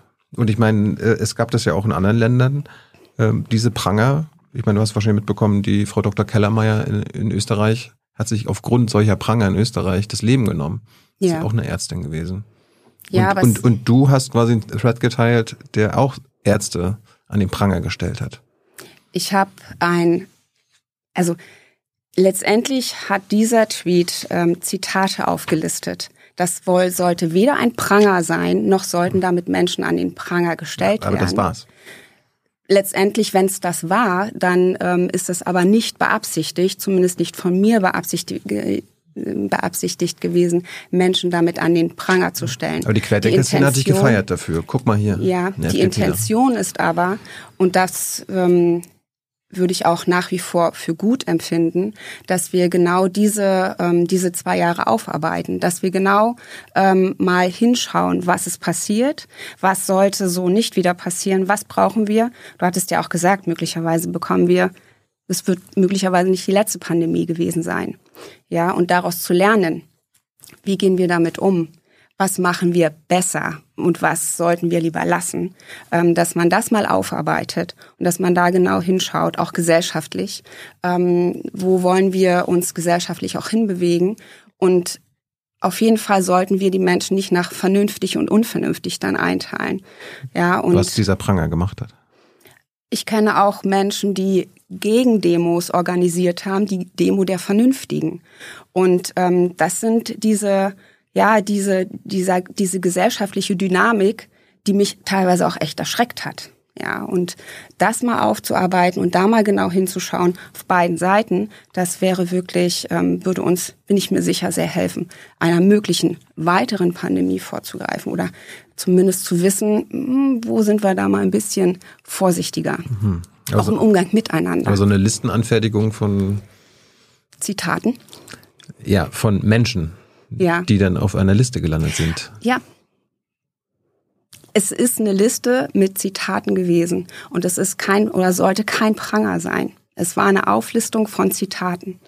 Und ähm, wenn man nicht mehr zu diesen Zitaten stehen steht oder stehen will. Ähm, ich habe äh, keine Entschuldigung oder was auch immer gelesen. Vielleicht hätte sich der eine oder andere dann auch ja ähm, oder hat sich entschuldigt. Ich weiß es nicht, ähm, weil da waren teilweise auch ähm, ich gesagt habe, entweder die Unvernünftigen oder sie dürfen nicht mehr an irgendwelche Praxen gehen oder wie auch immer, wo ich dann auch gedacht habe, was, was, was machen wir jetzt hier? Was ist mit unserer Gesellschaft los? Also Menschen, die sich nicht impfen lassen, ähm, dürfen irgendwie nicht mehr so richtig ähm, medizinische Versorgung in Anspruch nehmen. Was, was, warum? Ja. Und das ähm, ist, finde ich, eine Richtung, da sollten wir auch noch mal genau hinschauen ähm, dass das so nicht nochmal wieder passiert. Entschuldigst du dich denn dafür, dass du sowas geteilt hast? Ich habe mich dann, ich habe den ja wieder gelöscht. Ja. Aber Entschuldigung habe ich da nicht gelesen. Du hast nur gesagt, du hast es gelöscht. Ich weiß jetzt nicht genau, was ich geschrieben habe, aber kannst, kannst ja ich jetzt wollte, sagen, ja, ja, aber ich wollte letztendlich, ja, ich wollte auch nicht in diese, in diese, in diese Auseinandersetzung geraten, die ja dann teilweise auf Twitter zwischen einzelnen Menschen dann passiert ist. Ähm, das war überhaupt auch nicht meine Intention. Und ein Pranger erstellen ist schon mal gar nicht meine Intention, ja. Was, was ich damit ähm, maximal bezwecken hätten wollen, dass man mal darüber nachdenkt, dass man nachdenkt, was kann passieren, wo, zu welchen Äußerungen auf beiden Seiten kann man sich hinreißen lassen in unserer Gesellschaft. Ja, und ähm, das wäre, Aber tut dir das jetzt leid oder nicht? dass ich diese Liste damals geteilt habe. Ja, sonst hätte ich sie nicht gelöscht. Okay. Kommen wir mal äh, grundlegend zu, zu deiner Politik. Äh, was sind deine politischen Überzeugungen? Ich weiß, ähm, Freiheit, Freiheit wurde ja jetzt schon zur Floskel gekürt, aber Das ist doch ähm, keine Überzeugung, das ist ein Wort. Ja. Ja. Ähm, meine Überzeugung ist, dass die Politik dazu da ist, Rahmen zu setzen, um Menschen zu befähigen, ähm, ihre Potenziale zu entfalten. Um Firmen und Unternehmen äh, zu ermöglichen, ähm, ja, Entwicklungen voranzubringen. Auch um Umsatz zu machen. Arbeitsplätze zu schaffen, dafür den Rahmen zu setzen. Das ist meine Überzeugung. Zum Beispiel auch, also deswegen hatte ich damals ja zum Beispiel auch die Kinderkrippe gegründet, ähm, Eltern, Mütter oder Väter, wie auch immer, zu ermöglichen, für ihren eigenen Lebensunterhalt zu sorgen. Mhm. Das ist so meine Überzeugung. Äh, Politik ist dafür da, Rahmen zu setzen, Voraussetzungen zu schaffen, dass der Mensch groß, klein, dick, dünn, jung, alt, wie auch immer, ähm, ja, für sich sorgen kann. Und wenn das nicht kann, das ist ja auch die, der Grundgedanke der sozialen Marktwirtschaft, wenn das nicht kann, dass man ihn auffängt, also dass man ihn nicht alleine lässt. Hm. Ich habe mir natürlich viele Interviews mal von dir durchgelesen zur Vorbereitung, deinen Twitter-Kanal und so weiter und so fort. Und da gibt es so ein paar Begriffe, die immer wieder kommen bei dir. Ja. Freiheit, Ja. Ideologie, Ja. Woke, Patriotismus und Verbote. Das sind so Ja. äh, viele Lieblingsbegriffe. Können wir die mal durchgehen, was du darunter verstehst? Also Ja. was, wie definierst du Freiheit? Was meinst du damit? Freiheit definiere ich, ähm, für mich entscheiden zu können, möchte ich nach links, möchte ich geradeaus oder möchte ich nach rechts gehen. Und für diese Entscheidung muss ich auch selbst gerade stehen. In meinem Leben, in meiner, also in meinem beruflichen Leben, in meinem privaten Leben. Ich, ich möchte mich entscheiden können, möchte ich in Deutschland bleiben, möchte ich nach Italien gehen, möchte ich nach Amerika gehen. Ähm, ich möchte mich entscheiden können, möchte ich Abitur machen, möchte ich einen Realschulabschluss machen. Ähm, und mit dieser Entscheidung ähm, muss ich dann leben und diese Konsequenzen muss ich dann auch tragen. Aber alles, was, ähm, was ich dafür brauche, um mein Leben ähm, frei zu gestalten, das ähm, ist, sind Rahmen, die die Politik setzt und ist natürlich auch eine Verantwortung. Also für mich ist Freiheit immer auch verbunden mit einer Veran mit Verantwortung, weil es gibt nicht die absolute und die unbedingte Freiheit. Ja, die gibt, kann es nicht geben. Die Freiheit endet immer da, wo die Freiheit des anderen auf, äh, anfängt. Und die endet da, wo man Verantwortung übernimmt. Wenn, also Verantwortung für sich und Verantwortung auch für andere. Und dann kann man nicht immer unbedingt alles einfach so losgelöst von allem anderen ähm, entscheiden und machen. Du bist ja in Sachen Freiheit eigentlich gegen einen starken Staat, äh, wie du öfter getwittert hast. Äh, Ich habe mir mal angeguckt, die Freiburger Schule, äh, das ist ja die Gründungs, äh, Gründungsnarrativ der FDP damals. Äh, Die haben sich ja auf Hegel bezogen, der hat ja gesagt, nur ein starker Staat garantiert die meiste Freiheit für das Individuum. Stimmt das? ein, ein Staat, der, das habe ich gerade gesagt, also ein Staat, der Rahmen setzt, der nicht überbordend ist, der nicht ähm, einschränkend ist, nicht bevormundend ist. Das ist, kann auch ein starker Staat sein. Aber das ähm, sollte man schon in diesem Rahmen sehen, dass er nicht bevormundet und dass er nicht, ja, im Zweifel auch deckelt. Ja, also die Möglichkeiten sollten äh, in diesem Rahmen ähm, durchaus auch durch einen starken Staat äh, gesetzt äh, möglich sein. Aber wenn du sagst, der Staat soll einen Rahmen setzen, impliziert das nicht automatisch, dass etwas eingeschränkt wird? Ein Rahmen schränkt etwas ein. Oder ja, ein, Rahmen, ein Rahmen deckelt etwas. Ja, unsere Rechte und Gesetze schränken uns ja auch ein. Also wir müssen uns ja trotzdem, trotz aller Freiheit, ja natürlich auch an Recht und Gesetz halten. Ja. Und das ist ja auch Ausdruck eines starken Staates, dass wir Recht und Gesetz haben. Und der ja. Staat setzt ja die Gesetze. Ja. Also das findest du gut, dass der Staat das macht? Ja, wir brauchen ja Gesetze, natürlich. Okay. Ja. Ähm, bist du denn, also bist, dann, bist du eine Ordoliberale, Neoliberale? In Sachen Freiheit? Ich bin liberal. Also ich, es ist, für mich, also ich, ich, ich, ich Was heißt das?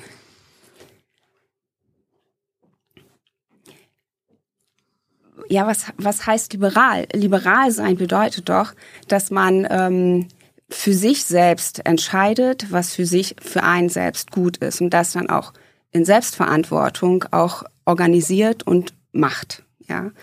Und ähm, dafür den gesetzlichen Rahmen einzuhalten, ist ja selbstverständlich. Ja, und ähm, das ist für mich ähm, liberal, auch andere sein zu lassen, tun zu lassen, wie sie sich fühlen, was sie tun wollen, mhm. wie sie sich am besten entwickeln.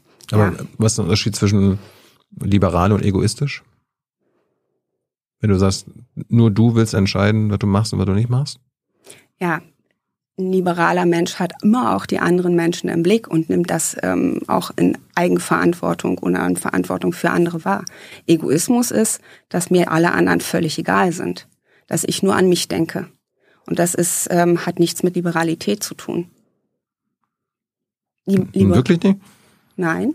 Das finde ich übrigens total schade, dass ähm, Egoismus und Freiheit so oft miteinander äh, in Verbindung gebracht wird so wird auch der, der, der Freiheitsbegriff, der eigentlich ja was sehr Positives ist, so negativ äh, besetzt. Das finde ich irgendwie, das hat. Ähm, ja, wenn man, wenn man nur quasi, wie du es auch getan hast, äh, von der eigenen Freiheit spricht, tun und äh, lassen zu können, was man will, dann ist doch naheliegend, dass man sagt, okay, das ist das Ego-Politik.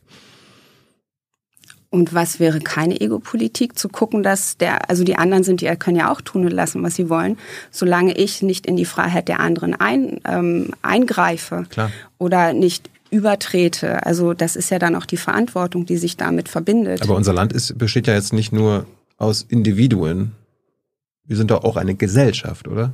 Die aus Individuen besteht. Genau, die Gesellschaft bildet sich ja aus diesen Individuen. Ja, und hat, hat die Gesellschaft nicht auch quasi eigen, ein eigenes Interesse?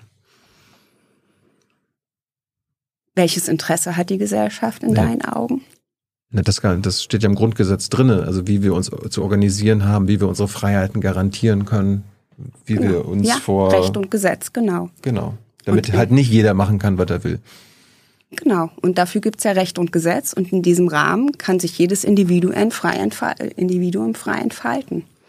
Und ähm, das heißt ja nicht, wenn ich mich frei entfalte im Rahmen dieses Recht und Gesetzes, dass ich dann egoistisch bin. Und also letztendlich, ähm, ich glaube, auch jeder ist ein Stück, ein kleines Stück egoistisch. Er schaut auch schon, dass es einem selbst gut geht. Und Liberalität ist für mich eben nicht nur Egoismus, dass ich nicht nur schaue, dass es mir gut geht, sondern dass ich eben auch nach rechts und nach links schaue und dann auch die Verantwortung übernehme, auch die Verantwortung für mich selbst oder eben auch für andere. Ähm, dass ich eben nicht nur ähm, einfach loslaufe und mir ist es völlig egal, was mein Nachbar äh, für Probleme hat, sondern da, das ist, also das mich voraussetzen, dass ich das auch im Blick habe. Ja, also ich kann, ähm, weiß ich nicht, wenn ich in einer äh, in meiner Wohnung hocke, dann weiß ich, dass ich nach 22 Uhr nicht einfach nochmal hier ähm, eine große äh, Sanierungsaktion starte. Einfach auch aus Rücksicht, obwohl ich die Freiheit hätte. Hm. Aber in diesem Rahmen ähm, übernehme ich schon auch die Verantwortung, auch für meine Nachbarn ähm, und auch für mich, äh, dass ich das jetzt nicht tue. Also das ist ja auch meine Entscheidung. Hier ist Tyler, hier kommt die Werbung. Für uns selbst. Kommerzfreier Journalismus seit 2013, nur möglich durch deine Unterstützung. Schau in die Infos wie. Was ist der Unterschied zwischen deinem Freiheitsverständnis und dem Recht der Stärkeren? Das ist eine gute Frage. Ähm, das Recht des Stärkeren ist letztendlich, dass ähm, da auch überhaupt keine Rücksicht genommen wird. Ich bin stärker, ich setze mich durch. Ich bin und, reicher, ich setze mich durch. Genau, und ähm, Freiheit bedeutet, ich bin zwar reicher und ich kann mehr machen, aber es bedeutet ja nicht, dass ich den Menschen neben mir, der ärmer ist und nicht so viel machen kann, nieder, niedermache oder wie auch immer der kann ja genauso neben mir bestehen und in, in seinem Rahmen kann er ja auch seine Freiheit ausleben. Das heißt ja nicht nur, weil ich reicher bin oder stärker bin oder wie auch immer, dass ich den Menschen, der mit mir geht, neben mir geht, ähm, durchsetzen bedeutet ja auch immer, den anderen hinter mir zu lassen oder unter mir zu lassen. Das ist ja nicht Ziel, auch nicht Ziel der Freiheit. Im Grundgesetz steht ja auch, dass wir ein Sozialstaat sind. Ist das freiheitseinschränkend? Nein. Weil das impliziert ja laut Verfassungsgericht und so weiter, dass es Umverteilung braucht, also im Sinne von, dass die Schere zwischen Arm und Reich nicht zu groß wird. Ja, es braucht auf jeden Fall soziale Marktwirtschaft und nicht die reine Marktwirtschaft. Das ist ja auch der Unterschied. Und wenn wir. Und es braucht Umverteilung. Ja, das braucht also für Menschen, die nicht für sich sorgen können. Und das ist ja auch, also da, da bin ich auch voll, voll dabei. Also das heißt ja nicht nur, wenn Menschen nicht für sich sorgen können, das war, dass mir das egal ist, mhm. ganz im Gegenteil. Mhm. Ja, also diese Menschen mitzunehmen, im ersten Schritt und im zweiten nochmal zu schauen, wie können wir diesen Menschen, diesen Menschen befähigen, dann doch für sich selbst ähm, auch wieder aufzustehen und für sich selbst, selbst zu laufen. Ich bin tief überzeugt, dass das auch ein Grundbedürfnis der Menschen ist, ja, für sich selbst sorgen zu können. Für sich, seine Familie, seine Kinder, wie auch immer. Und mhm. dann auch mögliche Entscheidungen treffen zu können, die man ähm, vielleicht in bestimmten Situationen nicht treffen kann. Dann ein anderes Lieblingswort von dir, woke. Was heißt woke? Wie definierst du das? Ja, das ist ähm, im Prinzip so ähm, diese so, so gesellschaftliche Schwingungen, ähm, die ganz viel, ähm, wie soll ich sagen, über übermäßig. Also jetzt nicht dieses klassische feministische, sondern dieses übertriebene, ähm, dieses übertriebene ähm, Betonen auch von, also Gender, Feminismus, ähm, Transgender, wie auch immer. Jetzt nicht auf dem normalen Level, bitte nicht falsch verstehen, sondern dass ich verstehe damit dieses darüber hinausgehende. Das ist für mich Vogue. Ich habe mal geguckt, was die Definition ist. Äh, ja. Da steht, das ist ein Bewusstsein, also ein erwachtes Bewusstsein, das kommt aus den 30ern, aus der schwarzen Bewegung. Ähm, Bewusstsein für mangelnde soziale Gerechtigkeit und Rassismus. Ja. Und du bist anti, anti-woke. So verstehe ich dich jedenfalls mit, mit deinen Aussagen. Bist du, bist du denn also gegen Nein. Bewusstsein äh, für mangelnde soziale Gerechtigkeit gesagt, dieses, und Rassismus? Dieses über, also dieses mehr, also darüber also hinaus. Du bist gegen zu viel Bewusstsein ja, für mangelnde also, soziale nein, Gerechtigkeit gegen, und Rassismus. Gegen Überzogenes, ähm, gegen, ähm, ja, was heißt gegen? Also ähm, kann man zu sehr gegen Rassismus sein? Es, ähm, man kann nicht zu sehr gegen Rassismus sein. Man kann aber, ähm, in meinen Augen, kann man in ganz vielen Situationen zu viel ähm, interpretieren oder zu viel ähm, ja deuten. Ich sag's mal so vorsichtig, ja. Und das, ähm, das verstehe ich darunter. Aber gleichzeitig bist du ja für Meinungsfreiheit. Äh, woke gehört zur Meinungsfreiheit, oder? Ja. Aber trotzdem bekämpfst du die Woken. Nein, also ich bekämpfe sie nicht. Nur wenn ich das mal zitiere, heißt es ja nicht, dass ich es bekämpfe. Also ich, äh, also bekämpfen ist auch ein sehr starkes Wort. Also ich ähm, sehe mich jetzt nicht als jemand, der andere bekämpft. Nee. nee. Bist du Feministin? Das habe ich mich auch manchmal schon gefragt. Ähm, ich habe nie drüber nachgedacht, ob ich, ähm, also ich, ich bin so sozialisiert. Das ist für mich, Feminismus war für mich nie eine Frage. Also ich mache es offensichtlich was einfach. Was verstehst du denn unter Feminismus? Dass ähm, dir das so schwer fällt? eine besondere Betonung des Frauseins, äh, der Frauen, also des, des Frauseins, der Re Gleichstellung der Rechte der Frauen. Das verstehe ich unter Feminismus. Also Blick, besonderer Blick auf, auf die Frau, ja. Also als Mann, ich habe es immer so verstanden, es, ist, es geht um Gleichberechtigung zwischen Frauen und Männern. Na, es ist ähm, Gleichberechtigung. Habe ich sowas falsch verstanden? Nein, wahrscheinlich, wahrscheinlich nicht. Aber ich bin ja, ähm, für mich ist Gleichberechtigung nie ein Thema gewesen. Also ich bin so sozialisiert, dass für mich Mann und Frau hatten nie ein Problem in meiner Kindheit und Jugend gleichberechtigt zu sein. Also vielleicht bist du schon immer eine Feministin. Das ist deswegen, das habe ich ja gesagt, dass ich ab und an mal drüber nachdenke. Vielleicht bin ich das ja auch komplett, ja, weil das ist für mich, für mich ist das kein Thema. Andererseits ähm, ist es für mich auch nicht, wahrscheinlich auch aus diesem Grund fällt es mir manchmal auch schwer, ähm, Frau sein oder ähm, Frauenthemen besonders zu betonen, weil das ähm, wie gesagt, für mich erst kein Thema ist und jetzt aber zum Thema gemacht wird, wo ich immer wieder denke, okay, ähm, also dann gibt es ja doch dieses Thema. Ja, das ist dann. Ja, ich meine, Frauen und Männer sind immer noch nicht gleichberechtigt in Deutschland. Ne? Es gibt allein in der Wirtschaft, ne, weißt du, Gender Pay Gap und so weiter. Braucht es deshalb nicht Feminismus?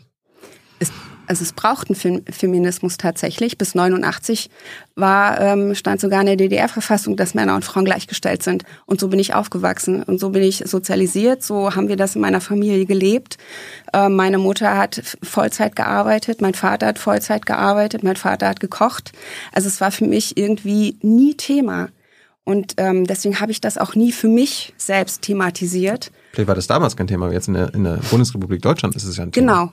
Und das habe ich gelernt, dass das hier wirklich ein Thema ist und immer mehr auch zum Thema wird. Ich habe damals ähm, keine Kinderbetreuung gehabt für meine Tochter. Also habe ich eine Krippe gegründet. Das war für mich total, also hat drei Jahre zwar gedauert, mhm. ähm, aber da habe ich zum ersten Mal geschaut, was ist hier irgendwie schwierig für eine Frau, wieder arbeiten zu gehen. Ja. Und dann konnte ich wieder arbeiten gehen. Also ich habe einfach so für mich wahrscheinlich Feminismus einfach gelebt offensichtlich. Falls ihr Fragen habt, dann Katja her damit. Ihr habt noch eine Viertelstunde Zeit, dann kommt Hans. Ähm, dann ist ein Lieblingsbegriff von dir Ideologie. Ja. Was heißt Ideologie für dich?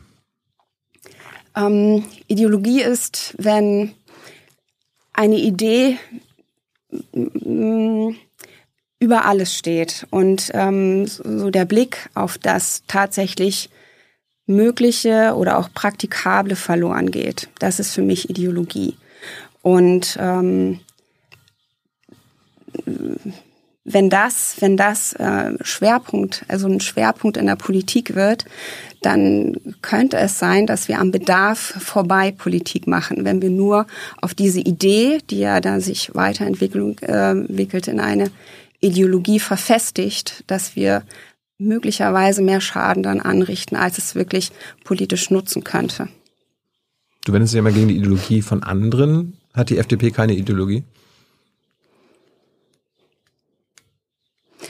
Es könnte sein, dass uns die Ideologie der, also die freiheitliche Ideologie vorgeworfen wird. Freiheit und Egoismus, das ist ja auch immer ähm, diese, diese, ja, diese Gegensätze oder dieses, dieses, ähm, ja, Festlegen oder dieses einseitige Betrachten von Freiheit. Ja. Aber hat nicht jede Partei eine Ideologie? Ist quasi nicht ein Ideenkonstrukt, so quasi die ja. Handlungsgrundlage einer Partei. Ja. Aber Könnte sein, ja. Hast du eine Ideologie? Meine Idee ist natürlich auch der Freiheitsbegriff oder die, ähm, also das Leben in Freiheit. Du nennst deine Überzeugung Ideen ja. und die anderen haben eine Ideologie, die haben keine Ideen. Es kommt darauf an, ob man Ideologie positiv oder negativ sehen möchte. Du siehst Ideologie negativ, basierend ich auf deinen Aussagen ja, ich sehe es dann negativ, wenn eine Idee ähm, nicht mehr an den Bedürfnissen und an den Notwendigkeiten ähm, angepasst oder sich ja messen lässt. Dann wird es zur Ideologie, wenn man daran unbedingt festhält an dieser Idee, ohne zu betrachten, macht es jetzt noch Sinn oder ist es ähm, ähm, äh, kann es nachgehalten werden? Und ähm, das sehe ich im Fall von dem Freiheitsgedanken ist das, für mich ist das eine Idee. Ähm, ideologisch wäre ich möglicherweise, wenn ich Freiheit über alles stellen würde. Und das mache ich auch nicht. Freiheit, wie gesagt, ist immer in der Verantwortung zu sehen und Freiheit ist immer im Rahmen zu sehen. Und Freiheit ist nicht unbedingt und nicht maßlos. Hm. Du hast äh, unter anderem auch mal getwittert, vermutlich kennen die wenigsten das wirkliche Programm der Grünen jenseits von Klimaschutz. Der schlichte moralische Mantel ihrer sozialistischen Ideologie. Ja. Das wusste ich nicht, dass die Grüne sozialistische Ideologie verfolgen. Ähm, ja, also es, wenn man das, den einen oder anderen Punkt auch im, im Wahlprogramm ähm, der Grünen sich anschaut, dann geht es da schon auch um Vergemeinschaftung ähm, dann geht's äh, von Eigentum. Ähm, und das ist für mich schon auch Sozialismus und sozialistische Ideologie. Dann hast du auch getwittert, Ideologie kennt keine Demokratie. Ja. Das heißt, die Grünen mit ihrer, mit ihrer Ideologie sind undemokratisch? Das ist, das würde ich da so nicht in dem Zusammenhang, ähm, in den ähm, direkten Zusammenhang stellen. Aber das ist genau ähm, zu sehen, wenn eine Idee zu einer Ideologie wird, dann wird das über alles gestellt und dann gibt es da auch keine äh, Diskussion und keine demokratischen Entscheidungen mehr. Das ist damit letztendlich gemeint. Und das sind bei dem einen oder anderen Thema, was grundsätzlich eine gute Idee ist. Wenn man aber nicht schaut, ist das praktikabel, macht das Sinn, macht das auch politisch Sinn, dann ist das ähm, eine Ideologie. Aber wir haben ja festgestellt, die FDP verfolgt ja auch eine eigene Ideologie. Seid ihr denn auch nicht demokratisch? Und außerdem, warum machst du denn, ich meine, du sitzt jetzt in der Regierungskoalition mit den Grünen, denen du eine sozialistische Ideologie und quasi Demokratiefeindlichkeit unterstellst. Tut dir das weh? Du machst mit dir gemeinsame Sache. Ja. Die Regierungskoalition ist eine, ist eine Zweckgemeinschaft. Und ähm, für unser Land, äh, für unser, also für unsere Gesellschaft. Und da musst du auch mit sozialistischen Ideologen was zusammen machen. Das ist dann am Ende Demokratie, ja. Außerdem hast du am 13. November 2022, also jetzt vor drei Monaten getwittert, ein Jahr quasi in, in der Ampel, sagst du, in Deutschland hat links das Ruder übernommen. Ja. Und alles, was nicht woke und links ist, wird als rechts geframed. Ja, diese das, Erfahrung, diese Erfahrung habe ich auch selbst gemacht. Also die ähm, FDP ist am Ruder und ihr seid links, oder was? Ihr seid auch links. Nein. Ja, du sagst, in Deutschland hat links das Ruder übernommen. Und das Ruder hat die Ampel übernommen. Aus FDP, Grüne und SPD. Ja. Und alles, was nicht links ist, also auch sicherlich auch Gedanken der FDP, wird sehr gerne dann auch ganz schnell mal als rechts geframed. Und das finde ich in einem demokratischen Prozess ähm, ungünstig, bestenfalls. Aber du sitzt als Teil der Regierungskoalition im Bundestag äh, und du sitzt am Ruder. Ja. Also bist auch links? Nein. Ich bin nicht du, links. Aber du sagst doch, dass in Deutschland links das Ruder übernommen hat. Ja, aber das Ruder übernimmt ja immer mal der, der die Mehrheit hat. Ja, das seid ihr doch. Wir sind leider der kleinste Partner in dieser Regierungskoalition. Und dann ein anderes Lieblingsbegriff von dir ist Verbote. Ja. Was hast du gegen Verbote? Warum ist das schlecht? Verbote sind ähm, nicht per se schlecht. Verbote sind aber dann ähm, ja zu hinterfragen, wenn sie ähm, erstens unnötig sind und zweitens, wenn sie in bestimmte ja, Lebensbereiche eingreifen, ähm, wo es, ähm, ich werde nicht sagen übergriffig, aber wo es ähm, zu viel ist oder wo der Staat, ähm, das meine ich ja auch mit Verbote, auch durch den Staat, wo der Staat ähm, zu weit geht, auch vorzuschreiben. Und ähm, alles, was man äh, ja rechtlich regeln muss für eine gesellschaftliche Gemeinschaft, das muss man sicherlich auch durch Verbote tun. Also es ist ganz klar, dass ich hier nicht mit, ähm, weiß ich nicht, mit, ähm, mit einer Waffe offen durch die Gegend laufen kann. Ja, Gott sei ja. Dank. Ja, ja, und das ist aber unser gesellschaftlicher Konsens. Ja. Nur ähm, zu sagen, dass zum Beispiel ähm, was ich, wir hatten ja mal diesen, diese Möglichkeiten oder diese Ideen von irgendwelchen Veggie Days oder das soll, das darf nicht gemacht werden. Also da bin ich der Meinung, das sollten wir dann schon den Menschen selbst überlassen, mhm. ähm, ob sie das wollen oder nicht. Äh, verstehe ich du bist gegen den Kohleausstieg und den Atomausstieg? Ich bin gegen den Atomausstieg. Aber für den Kohleausstieg? Für den Kohleausstieg dann, wenn wir ähm, eine Alternative am Netz haben, ja. Also bist du für das Kohleverbot, wenn wir Alternativen haben? Ja. Weil Ausstieg ist ja auch ein Verbot. Ja. Äh, du bist gegen das Verbrennerverbot, also äh, Verbot ja. von äh, Verbrennerautos? Ja. Aus dem ganz einfachen Grund. Also wir haben mit, ähm, mit der Benzin- und Dieseltechnik haben wir eine hochentwickelte Technik. Und wir wissen im Augenblick ja Die noch. klimaschädlich nicht, ist. Ja, wir wissen aber im Augenblick noch nicht, wo unsere technologische Entwicklung hingeht. Und wenn wir das jetzt schon ausbremsen, ähm, dann nehmen wir uns Möglichkeiten, also technische Möglichkeiten schon heute. Also E-Fuels oder Wasserstofftechnik oder wie auch immer. Wenn wir heute sagen, diese, diese Technologie wird es nicht mehr geben. Wer entwickelt dann da noch in diesem Bereich? Wer forscht denn? Das macht doch keiner mehr. Aber gab es die Innovation nicht schon mit dem E-Auto?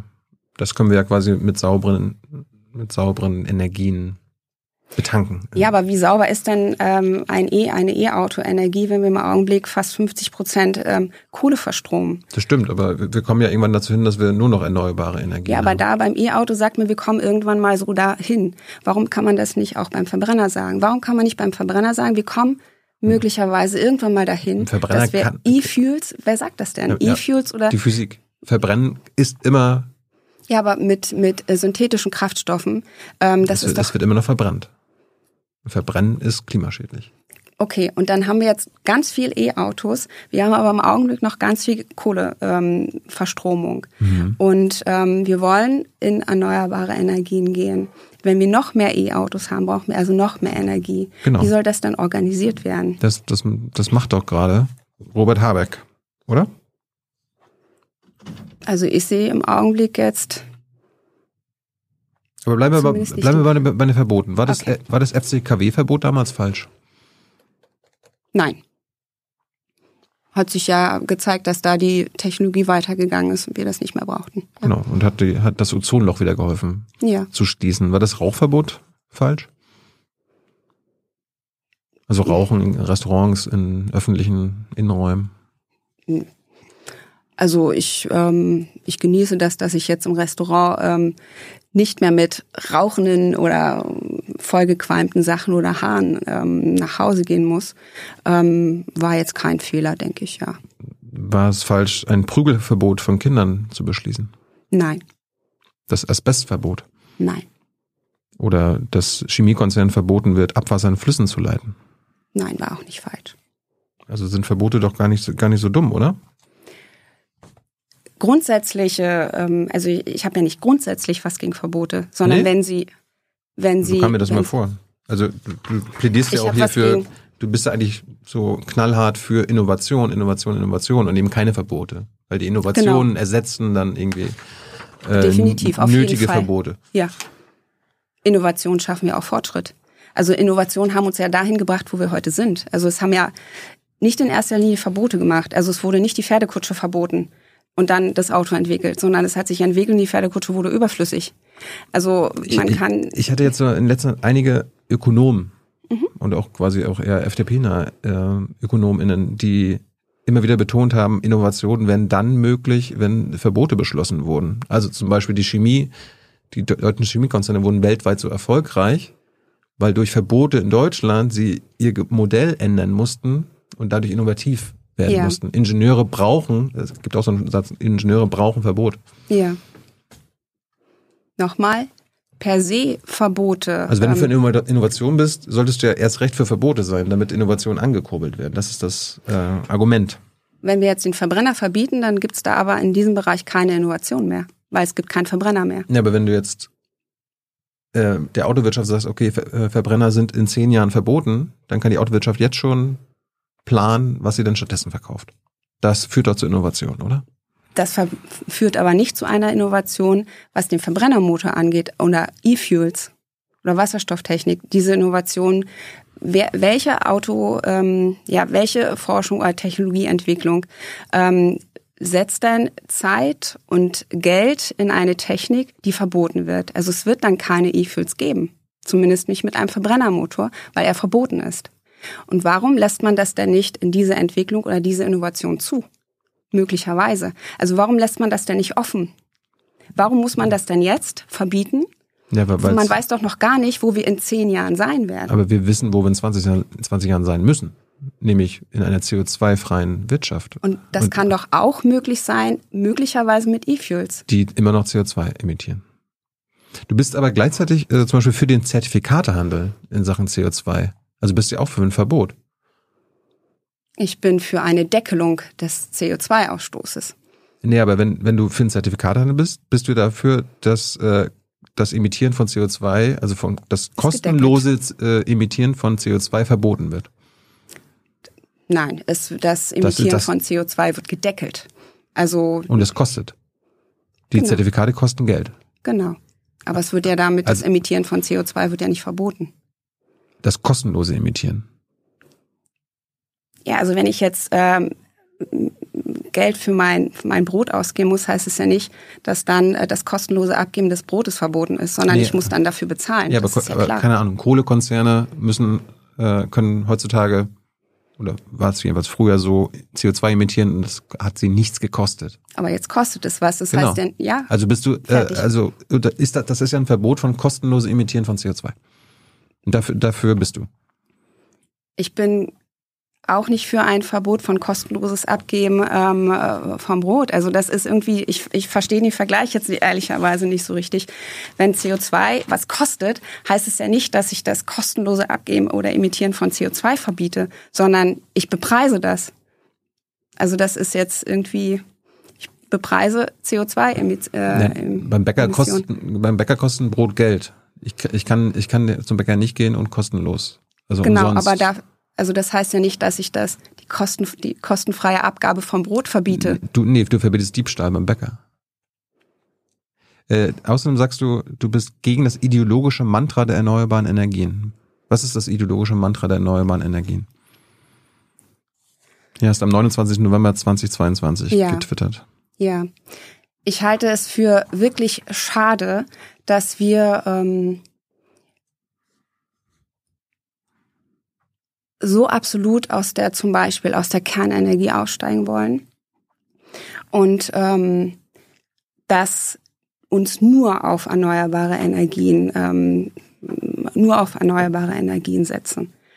Ich halte es für besser, wenn wir das gemeinsam gestalten, also wenn wir das im Zusammendenken, wenn wir Erneuerbare, die sich ähm, ja, die sich zusammensetzen aus Wind, Solar, Biomasse, Wasserkraft, wenn wir das zusammendenken und auch ähm, Kernenergie mitdenken. Also wenn wir dort die Möglichkeiten, jetzt gibt's die ersten ja, Ergebnisse bei Kernfusion zum Beispiel. Also das ähm, ist ja auch eine technologische Entwicklung. Wenn wir da weiter forschen, wissen wir heute, ähm, möglicherweise, wo wir vielleicht in zehn Jahren sein könnten, aber vielleicht könnte das der Durchbruch sein. Und wenn man das zusammendenkt, also das ähm, wünsche ich mir, dass man nicht nur und alleine ähm, die Erneuerbaren im Blick hat, weil ich kann mir nicht vorstellen, dass man die chemische Industrie, dass man die Stahlindustrie, dass man also unseren kompletten Industriestandort allein auf Erneuerbare, die noch dazu recht volatil sind, aufbauen kann. Und das sagt die Stahlindustrie ja selbst. Mit grünem Wasserstoff geht das.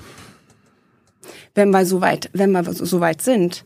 Nur wir müssen immer noch ähm, genug Energie produzieren. Und wenn wir die komplette Industrie umstellen, auch auf Erneuerbaren, dann haben wir noch mal, weiß ich, 83 Terawattstunden, die wir zusätzlich noch äh, erzeugen müssen. Mhm. Das müssen wir erstmal hinbekommen. Also das ist ähm, in meinen Augen äh, nur schwer erreichbar, allein mit Wind und mit Solarenergie. Gleich kommen ja noch die Publikumsfragen. Hast, bist du ein bisschen zeitlich flexibel, dass wir noch zehn Minuten dranhängen können? Ja, und Okay, danke. Ähm, und du, du setzt ja auf Innovation. Auf welche Innovation wartest du dann noch in Sachen Klimawandel? Sind die Innovationen nicht die, die wir schon längst haben? Also Windkraft, Solarkraft, Kernfusion. Wasserkraft. Kernfusion? Wäre das eine Option? Also ja, natürlich, aber die, das müssten wir erstmal äh, jetzt zulassen. Erstmal, das müssten wir zulassen. Ja, erstmal entwickeln. Das, das dauert jetzt 20, 30 wir, Jahre. Ja, die anderen, das müssen die, wir zulassen. Das, das andere ist doch schon entwickelt. Die Lösungen sind doch schon da, oder? Das sind die Lösungen, mit denen wir im Augenblick arbeiten. Aber also ich weiß nicht. Ähm, Und Kernfusion kann, siehst, Kernfusion kann, da doch, siehst, kann doch immer noch dazukommen, ich oder? weiß, ich weiß. Also ich habe, ähm, ich würde gern noch die nächsten 100 Jahre leben, um zu gucken, wo wir vielleicht in 10, 15, 20, 30, 100 Jahren sind. Klar, aber, basiert, aber das wissen aber, wir aber, ja heute aber noch nicht. heute können wir doch nur auf das bauen, was wir wissen, was zukunftsfähig ist, oder? Das kann Kernfusion sein. Genau, und das ist auch nur möglich, wenn wir das nicht von vornherein ausschließen. Das, das sagt ja keiner. Aber, Ja, aber- aber, aber Stand heute sind die Innovationen, die uns zukunftsfähig machen, die Erneuerbaren. Aber gegen die, gegen die bist du ja.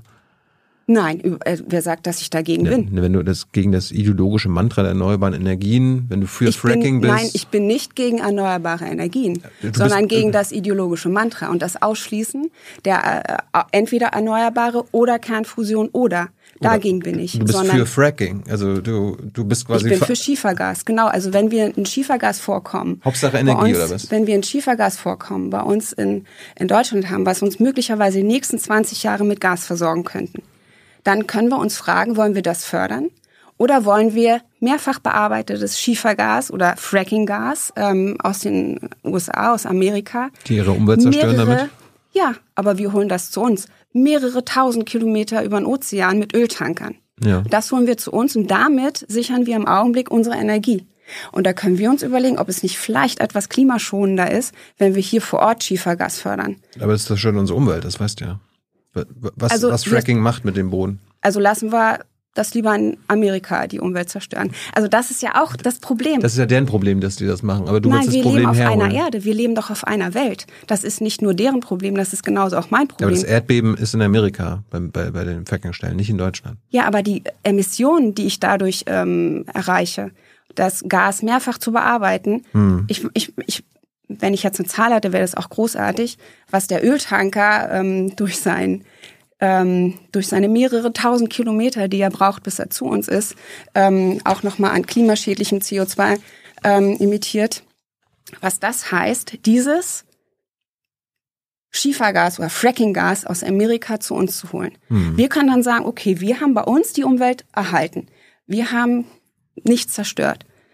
Aber das sollten wir tunlichst tun, Klima- und Umweltschutz weltweit zu sehen. Und es kann uns doch nicht Ja. genügen zu sagen, dann holen wir lieber das Frackinggas aus Amerika, die können dort ihre Umwelt zerstören, holen das noch für ganz viel Dann machen- dann machen wir es hier lieber CO2-Emissionen alleine. zu uns. Gut.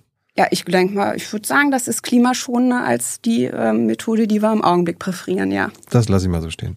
Äh, zum Schluss ist bei dem Thema, äh, die Bundesregierung, ihr als Regierungskoalition habt, habt entschieden, wir müssen uns von der russischen Abhängigkeit befreien in Sachen Öl und Gas. Äh, gleichzeitig bist du ja gegen Planwirtschaft. War es dann falsch, dass Habeck jetzt LNG-Terminals organisiert hat? Und LNG-Gas aus Katar und Amerika? Was hat das mit Planwirtschaft zu tun? Naja, äh, ein Wirtschaftsminister hätte ja sagen können, ey, wir haben hier freie Markt, äh, einen freien Markt, da können die ähm, Marktteilnehmer, die uns unser Öl und Gas besorgen, nach Deutschland bringen, doch das sel darf selber für sorgen. Warum soll Ja, denn ein Wirtschaftsminister äh, dann einen Plan machen, den er ja gemacht hat, wie wir äh, unabhängig werden? Das war keine Planwirtschaft. Nein, das war seine Aufgabe, die Energie, ähm, den Energiebedarf zu decken, den wir hier in Deutschland haben. Richtig. Mit genau. planwirtschaftlichen Methoden. Wir müssen das eine loswerden und dafür äh, in der Zeit jetzt das erstmal hinbekommen. Da hat der Staat einen Plan gehabt, wie wir das ändern. Das ist, das ist auch Wirtschaftspolitik. Also Planwirtschaft ist ähm, zu sagen, ähm, wir haben jetzt äh, oder die Bevölkerung hat jetzt einen bestimmten Bedarf zu haben ähm, und entsprechend planen wir. Also wir produzieren und dann wird es der Bevölkerung schon passen. Ähm, also dass ich sehe das jetzt nicht als Planwirtschaft, was jetzt hier mit den LNG-Terminals gelaufen ist. Das ist Wirtschaftspolitik, Energiesicherung des Energiebedarfs. hm. Wenn VW jetzt auf E- E-Mobilität in den nächsten Jahren umstellt, ist das nicht auch Planwirtschaft? Das ist die Entscheidung von VW und natürlich auch Ein Zehn-Jahresplan. Ja, so eine gewisse Strategie sollte ein Unternehmen schon haben. Ah. Ja. Äh, bist du gegen die Uniper-Verstaatlichung gewesen? Bist du gegen Verstaatlichung, sagst du immer wieder? Das wirfst du den Grünen immer vor? Ja. Mit ihren sozialistischen Ideologien? Bist du denn gegen die Verstaatlichung von Uniper oder Gazprom Germania? Ich weiß jetzt nicht, ähm, ob man die besondere Situation, in der wir uns jetzt befinden, gerade auch energiepolitisch, Mhm. ob man das jetzt mit äh, grundsätzlichen Verstaatlichungen vergleichen kann und sollte. Also ich bin der Meinung, das sollten wir in dem Fall mal nicht tun. Ähm, und äh, grundsätzliche Verstaatlichungen sind nochmal, ja, würde ich sagen, eine andere, eine andere Thematik. Verstaatlichung zum Beispiel von ähm, Wohnbaugesellschaften. Dagegen bin ich natürlich. Ja, Habe ich mir gedacht. Ja. Zum, zum Schluss, äh, deswegen wollte ich es nochmal kurz sagen. nach Silvester hast du von äh, hast du ge viel getwittert, unter anderem auch von kultureller Überfremdung Ja. äh, geredet. Was heißt für dich kulturelle Überfremdung? Ähm, letztendlich ist das, ähm, um das nochmal klarzustellen, ich wollte diesen Begriff mir eigentlich nicht zu eigen machen. Ich wollte mit diesem Tweet eher darauf hinweisen oder darauf hin, ja doch das aufzeigen, dass wir uns in bestimmten Debatten und in bestimmten Diskussionen sehr damit aufhalten, uns über die richtige Wortwahl zu unterhalten und nicht ähm, über den eigentlichen Inhalt oder die, eigentliches Problem zu diskutieren. Und leider habe ich mit diesem Tweet dann genau das ausgelöst, was ich ja sagen wollte. Es wurde sich nämlich genau über diese Begrifflichkeit ähm, äh, unterhalten und nicht über das, äh, das Thema ja, und äh, die Problematik. Meine, Du hast getwittert, und wieder wird jeder Gedanke an eine kulturelle Überfremdung fast schon reflexhaft in die rechte, gar radikale Ecke geschoben. Ein Problem, das dem eigentlichen Problem verfehlter Migrationspolitik in nichts nachsteht. Genau. Äh, erklär mir doch mal, wie man kulturelle Überfremdung nicht mit rechts in Verbindung bringen kann. Ähm, kulturelle über oder was ist denn Kultur letztendlich? Nee, erklär mal, was kulturelle Überfremdung ist und was, wie es nicht recht sein kann.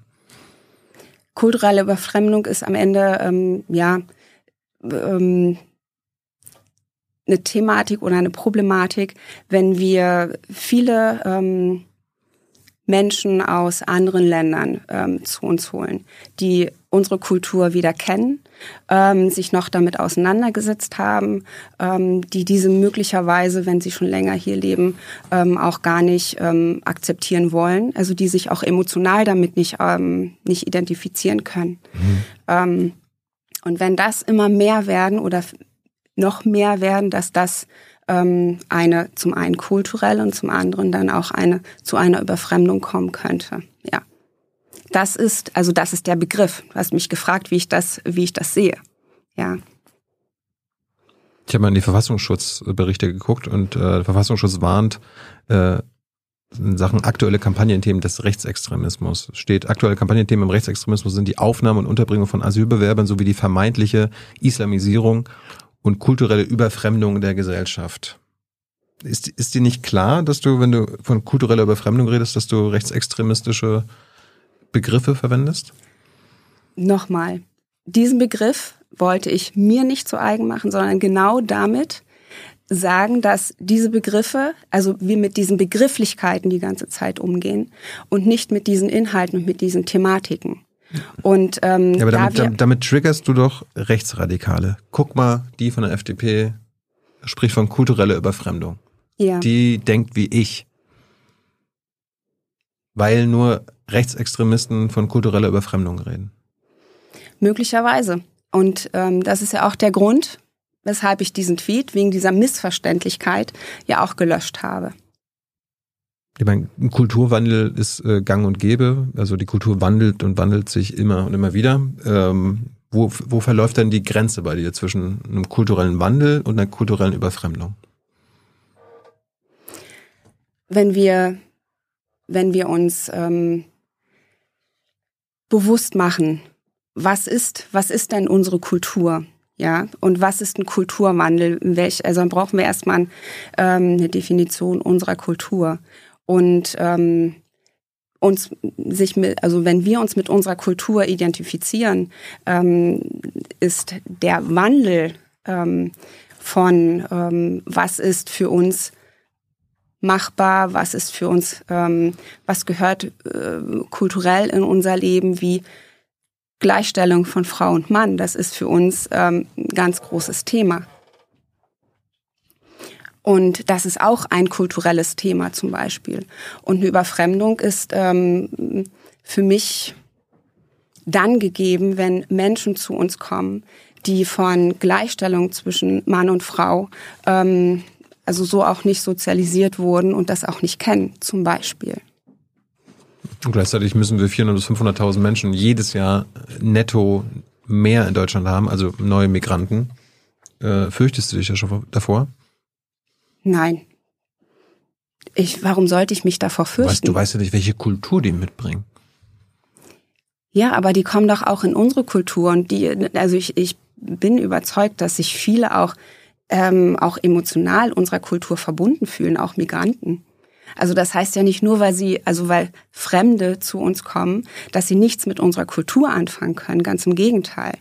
Und das ist ja auch der Unterschied zwischen Kultur, Kulturwandel oder diese Überfremdung, ähm, die du ähm, hier ins Spiel bringst. Die, also Menschen, die hast du ins Spiel gebracht ja, in unserem Gespräch hier.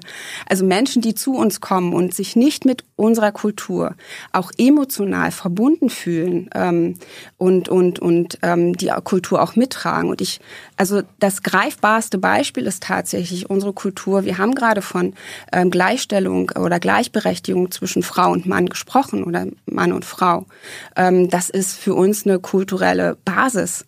Und wenn sich Menschen damit nicht identifizieren können, wenn sie in unser Land kommen, dann ähm, sind sie fremd in unserem Land und bleiben möglicherweise auch fremd in unserem Land, wenn sie nicht emotional bei unserer Kultur angekommen sind. Bin gespannt, wie du das testen willst. Äh, gehören, gehört Döner, Falafel, Rapmusik für dich zur kulturellen Überfremdung? Nein. Warum nicht? Kommt ja auch aus anderen Kulturen weil das, was ich eben gerade mit Fremdsein ähm, auch definiert habe, wenn man sich ähm, in unserer Kultur nicht, ähm, ja, sich nicht identifizieren kann emotional, dann ist, dann wird man hier fremd bleiben in unserem Land. Genauso wie ich möglicherweise fremd bleiben würde in einem anderen Land, wenn ich nicht diese Kultur akzeptiere oder mich im, ähm, auch emotional damit identifizieren kann. Gut, Und das hat, also das ist jetzt nichts ähm, das sind ja, äh, ist ja auch eine Erweiterung ähm, des Spektrums. Also es hat jetzt nichts mit, mit Fremd- oder Überfremdung zu tun, wenn ich eine Falafel esse. Zum Schluss, äh, ganz kurz, kennst du Tom Rohr Rohrbeck? Ähm, ja, den Namen, ja. Woher? Aus, aus einer ähm, Geschichte noch vor ein, zwei Jahren oder so, mhm. ja. Da gab es ja die ähm, AfD-Berateraffäre. Ja. Die ist, die ist herausgekommen und da gab es ja diesen Strippenzieher, Tom Rohrböck, der äh, nicht nur mit der AfD Dinge gemacht hat, sondern auch mit FDP-Mitgliedern. Ja. Äh, also Bettina Stratz-Watzinger, äh, unsere Ministerin, aber auch du, waren unter anderem in Österreich, haben sich getroffen, dort waren AfDler, da waren FPÖler und Rohrberg hat halt diese, diese dieses Ziel verfolgt, dass man Politik also nach, nach, nach dem österreichischen FPÖ sorry, in FPÖ-Manier machen soll. Und ja. ähm, du hast auch mit dem zusammengearbeitet. Du hast, du hast für ihn Kolumnen geschrieben im Iraner Morgen. Also. Die du dann, äh, als es aus, aufgeflogen ist, ganz schnell gelöscht hast. Äh, er, hat, er hat dich bei deiner, bei deinem Wahlkampf 21 unterstützt. Bei, bei, dem, beim Dreh von Wahlwerbespots, wo du von einem Linksruck und Wiederkehr von Planwirtschaft gewarnt hast. Das wurde produziert von einem Filmemacher, der mit Ken Jebsen zusammenarbeitet. Warum hast du mit solchen Leuten zu tun, die in, der AfD die Strippen ziehen? Ich gibt vielleicht, eine, gibt einen wunderbaren Artikel in der Zeit dazu. Ja, ja den Artikel kenne ich. Ähm, ich vielleicht um, ja, um das ähm, klarzustellen. Ich habe Kolumnen geschrieben für einen Meraner Morgen, ähm, aber nicht für einen Tom Röhrböck. Ähm, dass äh, Tom Röhrböck da in diesem Geschäfts ähm, da hinten dran steckt, das wusste ich, als ich Kolumnen geschrieben habe, nicht. Ähm, ich habe nicht mit ihm zusammengearbeitet. Also das ähm, was dort ähm, ja auch publiziert wurde, entspricht nicht unbedingt ähm, auch nur der Wahrheit. Warst du nicht auf gemeinsamen Veranstaltungen, wo du dabei warst, wo FPÖler dabei waren, wo AfDler dabei waren? Nein. Nein? Nein. Also bei diesen Veranstaltungen, wo du nachweislich da warst in Österreich, da waren nur FDPler? Kannst du dich nur erinnern, dass FDPler da waren? Also ich, es ist jetzt echt schon ein bisschen lange her. Ja, so lange ist es auch nicht her. So. Nö. 2020, 2019 ist nicht so Ja. lange her. Also Da waren keine AfDler dabei, obwohl es nachweislich so war. kann ich mich nicht erinnern. Und FPÖler. Nein, kann ich mich nicht erinnern, nein. Gut. Wenn du dich nicht daran erinnern kannst, dann kann ich auch nichts machen. Ich war ja nämlich nicht dabei. Ja. Ich habe das nur gelesen und dachte, muss ich dich dazu fragen. Katja, das war's von mir. Vielen Dank für deine Zeit. Jetzt kommt Hans mit dir. den Publikumsfragen. Keine Ahnung, was da kommt.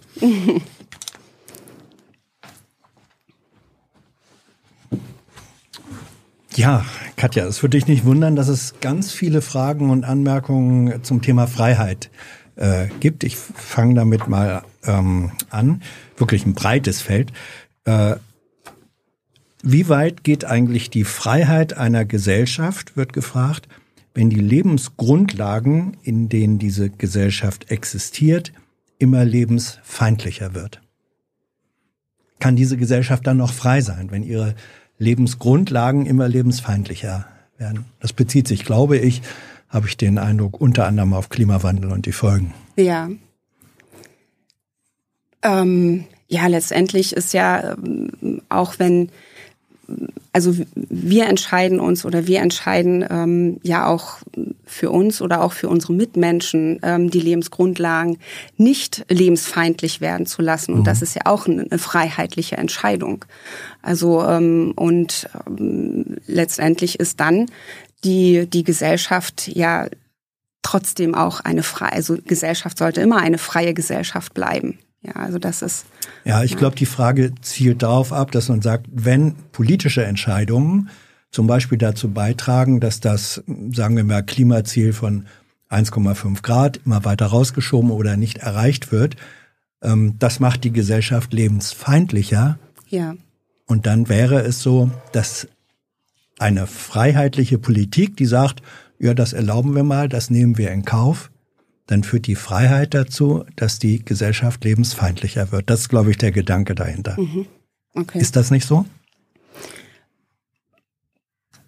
also könnte könnte was dran sein. Nur ähm, ich habe ich habe ein bisschen Probleme ähm, oder diese dieses 1,5 Grad Ziel nur auf Deutschland zu beziehen. Also Mhm. Tut und auf keiner. ja Nee, auf nee. auf unsere auf unsere hiesige freiheitliche Mhm. Gesellschaft, sondern ähm, Klimawandel und und und Klimaschutz ist ähm, in erster Linie ja ein weltweites Ja. ein weltweites Thema und das ist ähm, unsere aller Aufgabe, ähm, diese diese Grundlagen zu ja zu erhalten für unser freiheitliches Ja, Leben also trotzdem. ähm, Paris, das Pariser Abkommen ist ja ein weltweites Klimaziel, ist schon klar.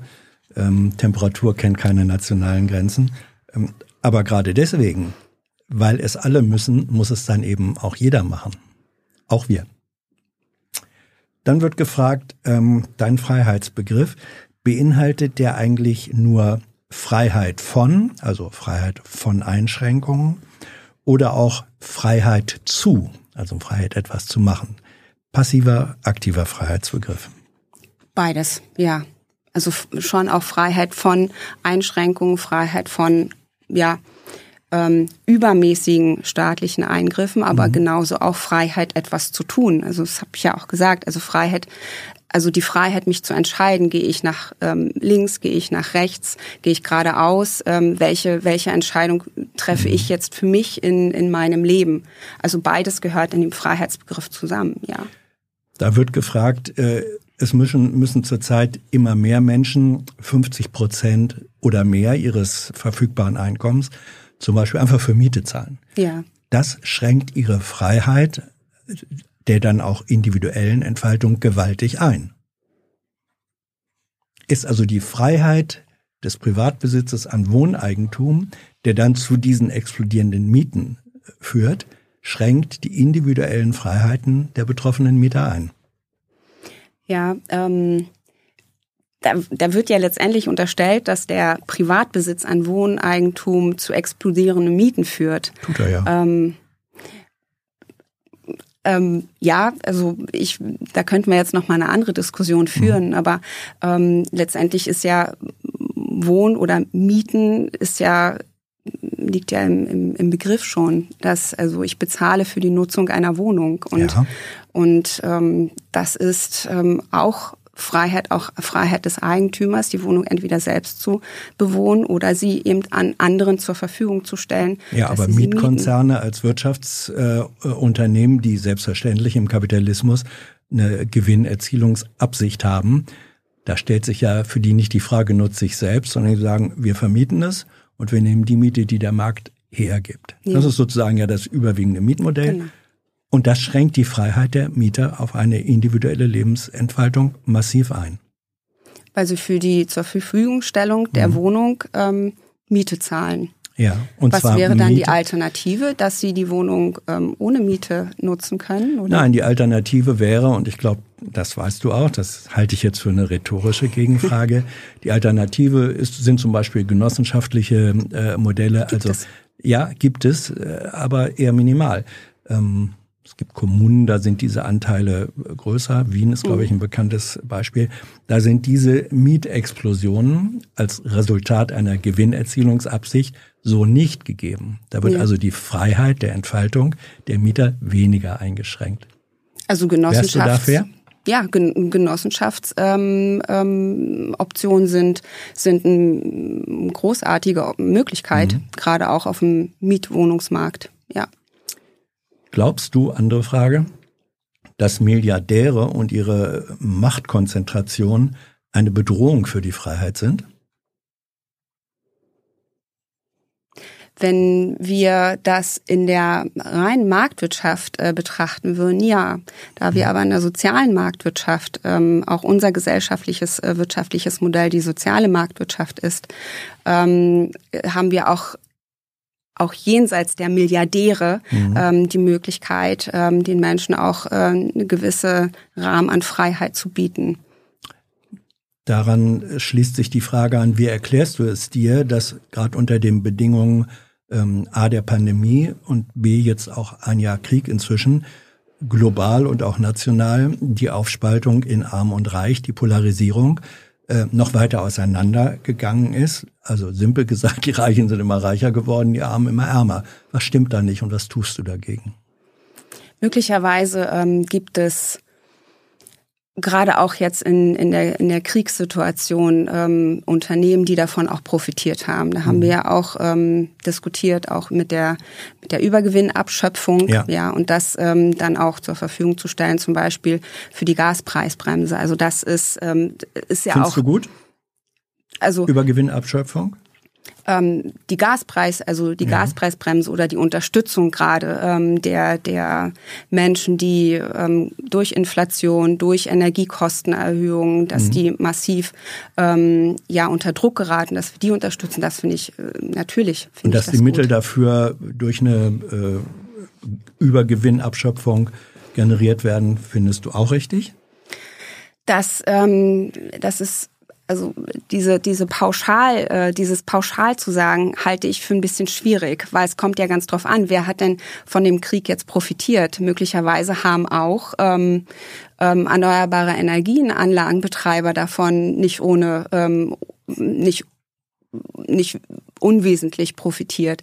Wollen wir das? Ja wollen wir mhm. das auch? Wollen wir das auch abschöpfen oder wollen wir das ja mhm. gerade auch fördern? Ja, die erneuerbaren Energien haben wir ja gerade auch darüber gesprochen. Inwiefern haben die davon profitiert? Also bei den ähm, sowohl bei den Mineralölkonzernen, sage ich jetzt mal, auch als bei bei den äh, bei den EVUs ist das ja empirisch nachweisbar.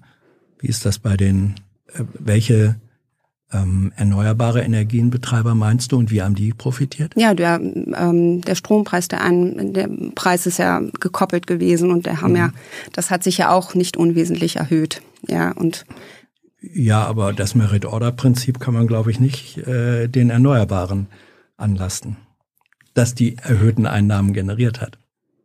Ja, aber es haben sie ja tatsächlich trotzdem gemacht. Also es ist ja nicht die Frage, wie man es anlastet, aber mhm. das Ergebnis ist ja am Ende äh, ausschlaggebend. Und ähm, da, das, deswegen meine ich, das ist es ungünstig, das so pauschal zu sagen. Mhm. Ja, wer ist denn ein guter Gewinner und wer ist ein schlechter Gewinner? Wollen wir das so aufteilen oder wollen wir das nicht also so aufteilen? Übergewinn, Steuer und Abschöpfung, dann, wenn sie äh, bei allen, die hohe Gewinne gemacht haben, betrieben wird, richtig?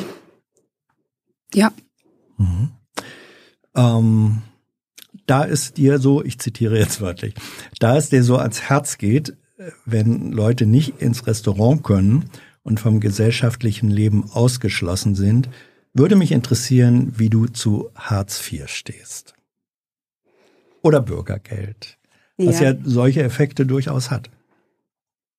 Dass Menschen nicht ins, äh, mhm. ins Restaurant gehen können.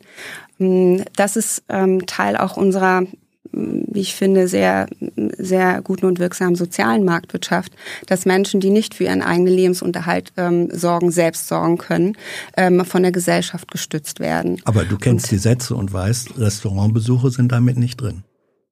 Davon sind sie ausgeschlossen da ist dann, also da sollten wir uns auch gesellschaftlich die Frage stellen, möchten wir gesellschaftlich ähm, äh, auch äh, Bürgergeldempfängern ähm, ermöglichen, zusichern, mhm. dass sie regelmäßig in die Restaurants gehen können. Wärst du dafür?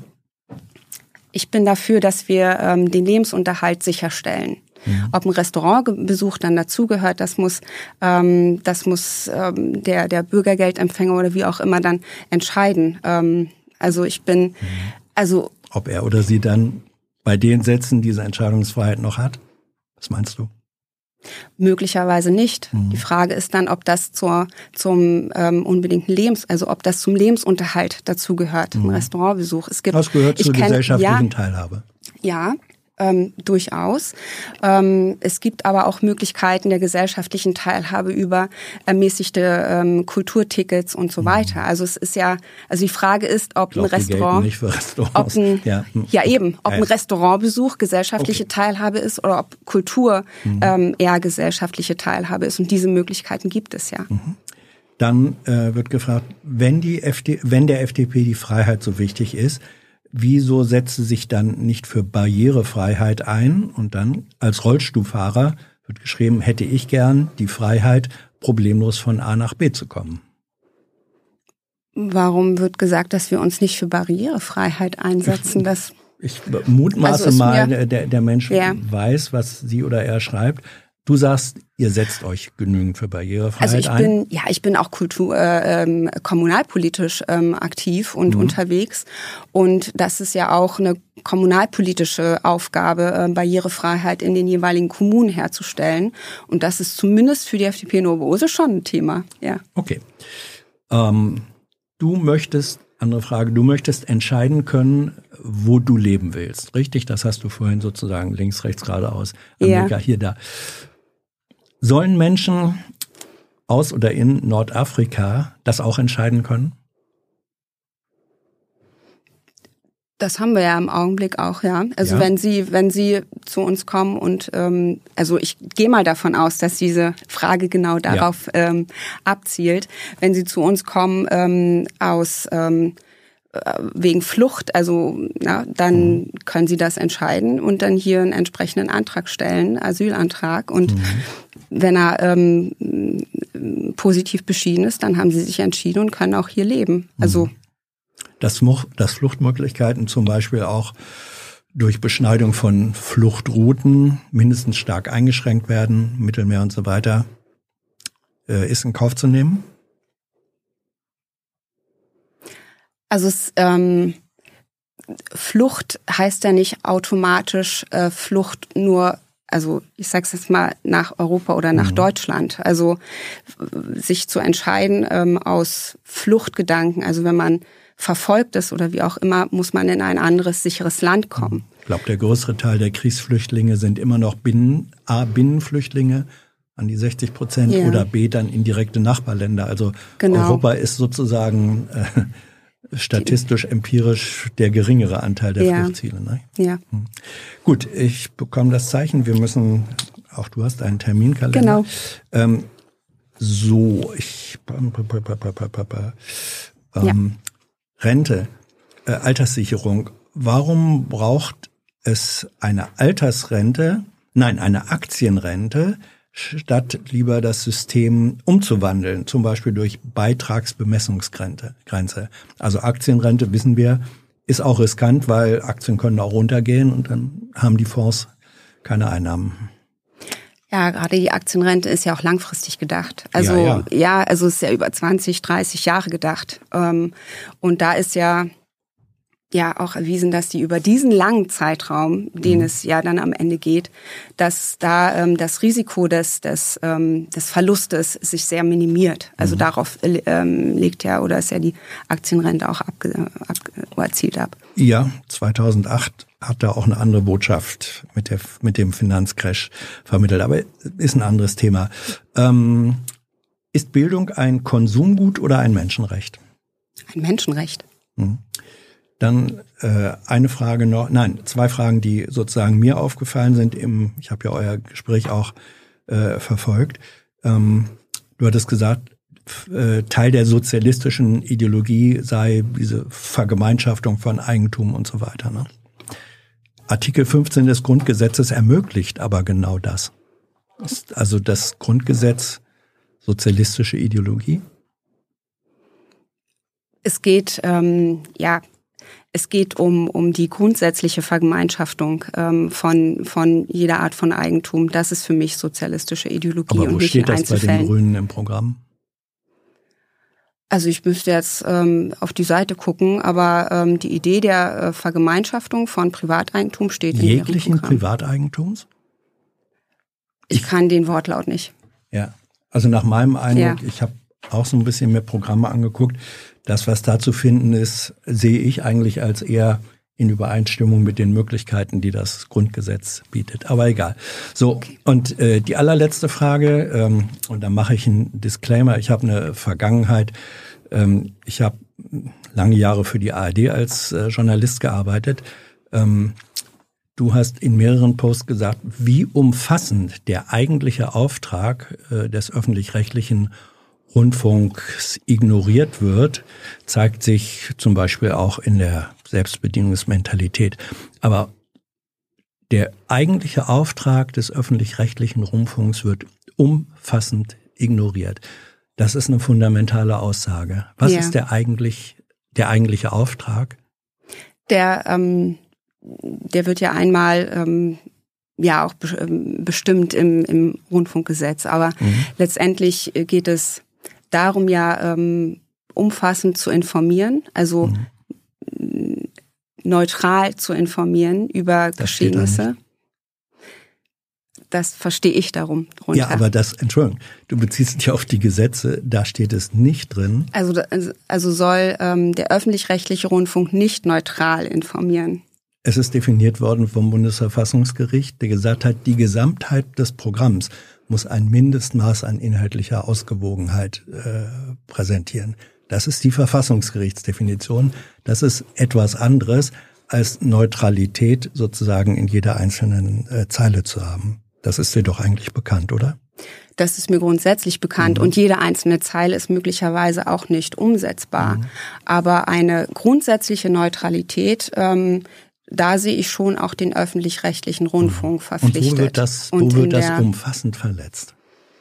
Ich sehe das ähm, in ganz vielen Programminhalten, also wo dann ähm, oder jetzt zum Beispiel auch wieder in, in Talkshows, ähm, mhm. wo sehr einseitig eingeladen wird, ähm, wo auch die ähm, die Talkshow-Gäste sehr einseitig eingeladen wer, wer, werden. Also was heißt einseitig? Zugunsten welcher Seite und welche Seite fehlt dir?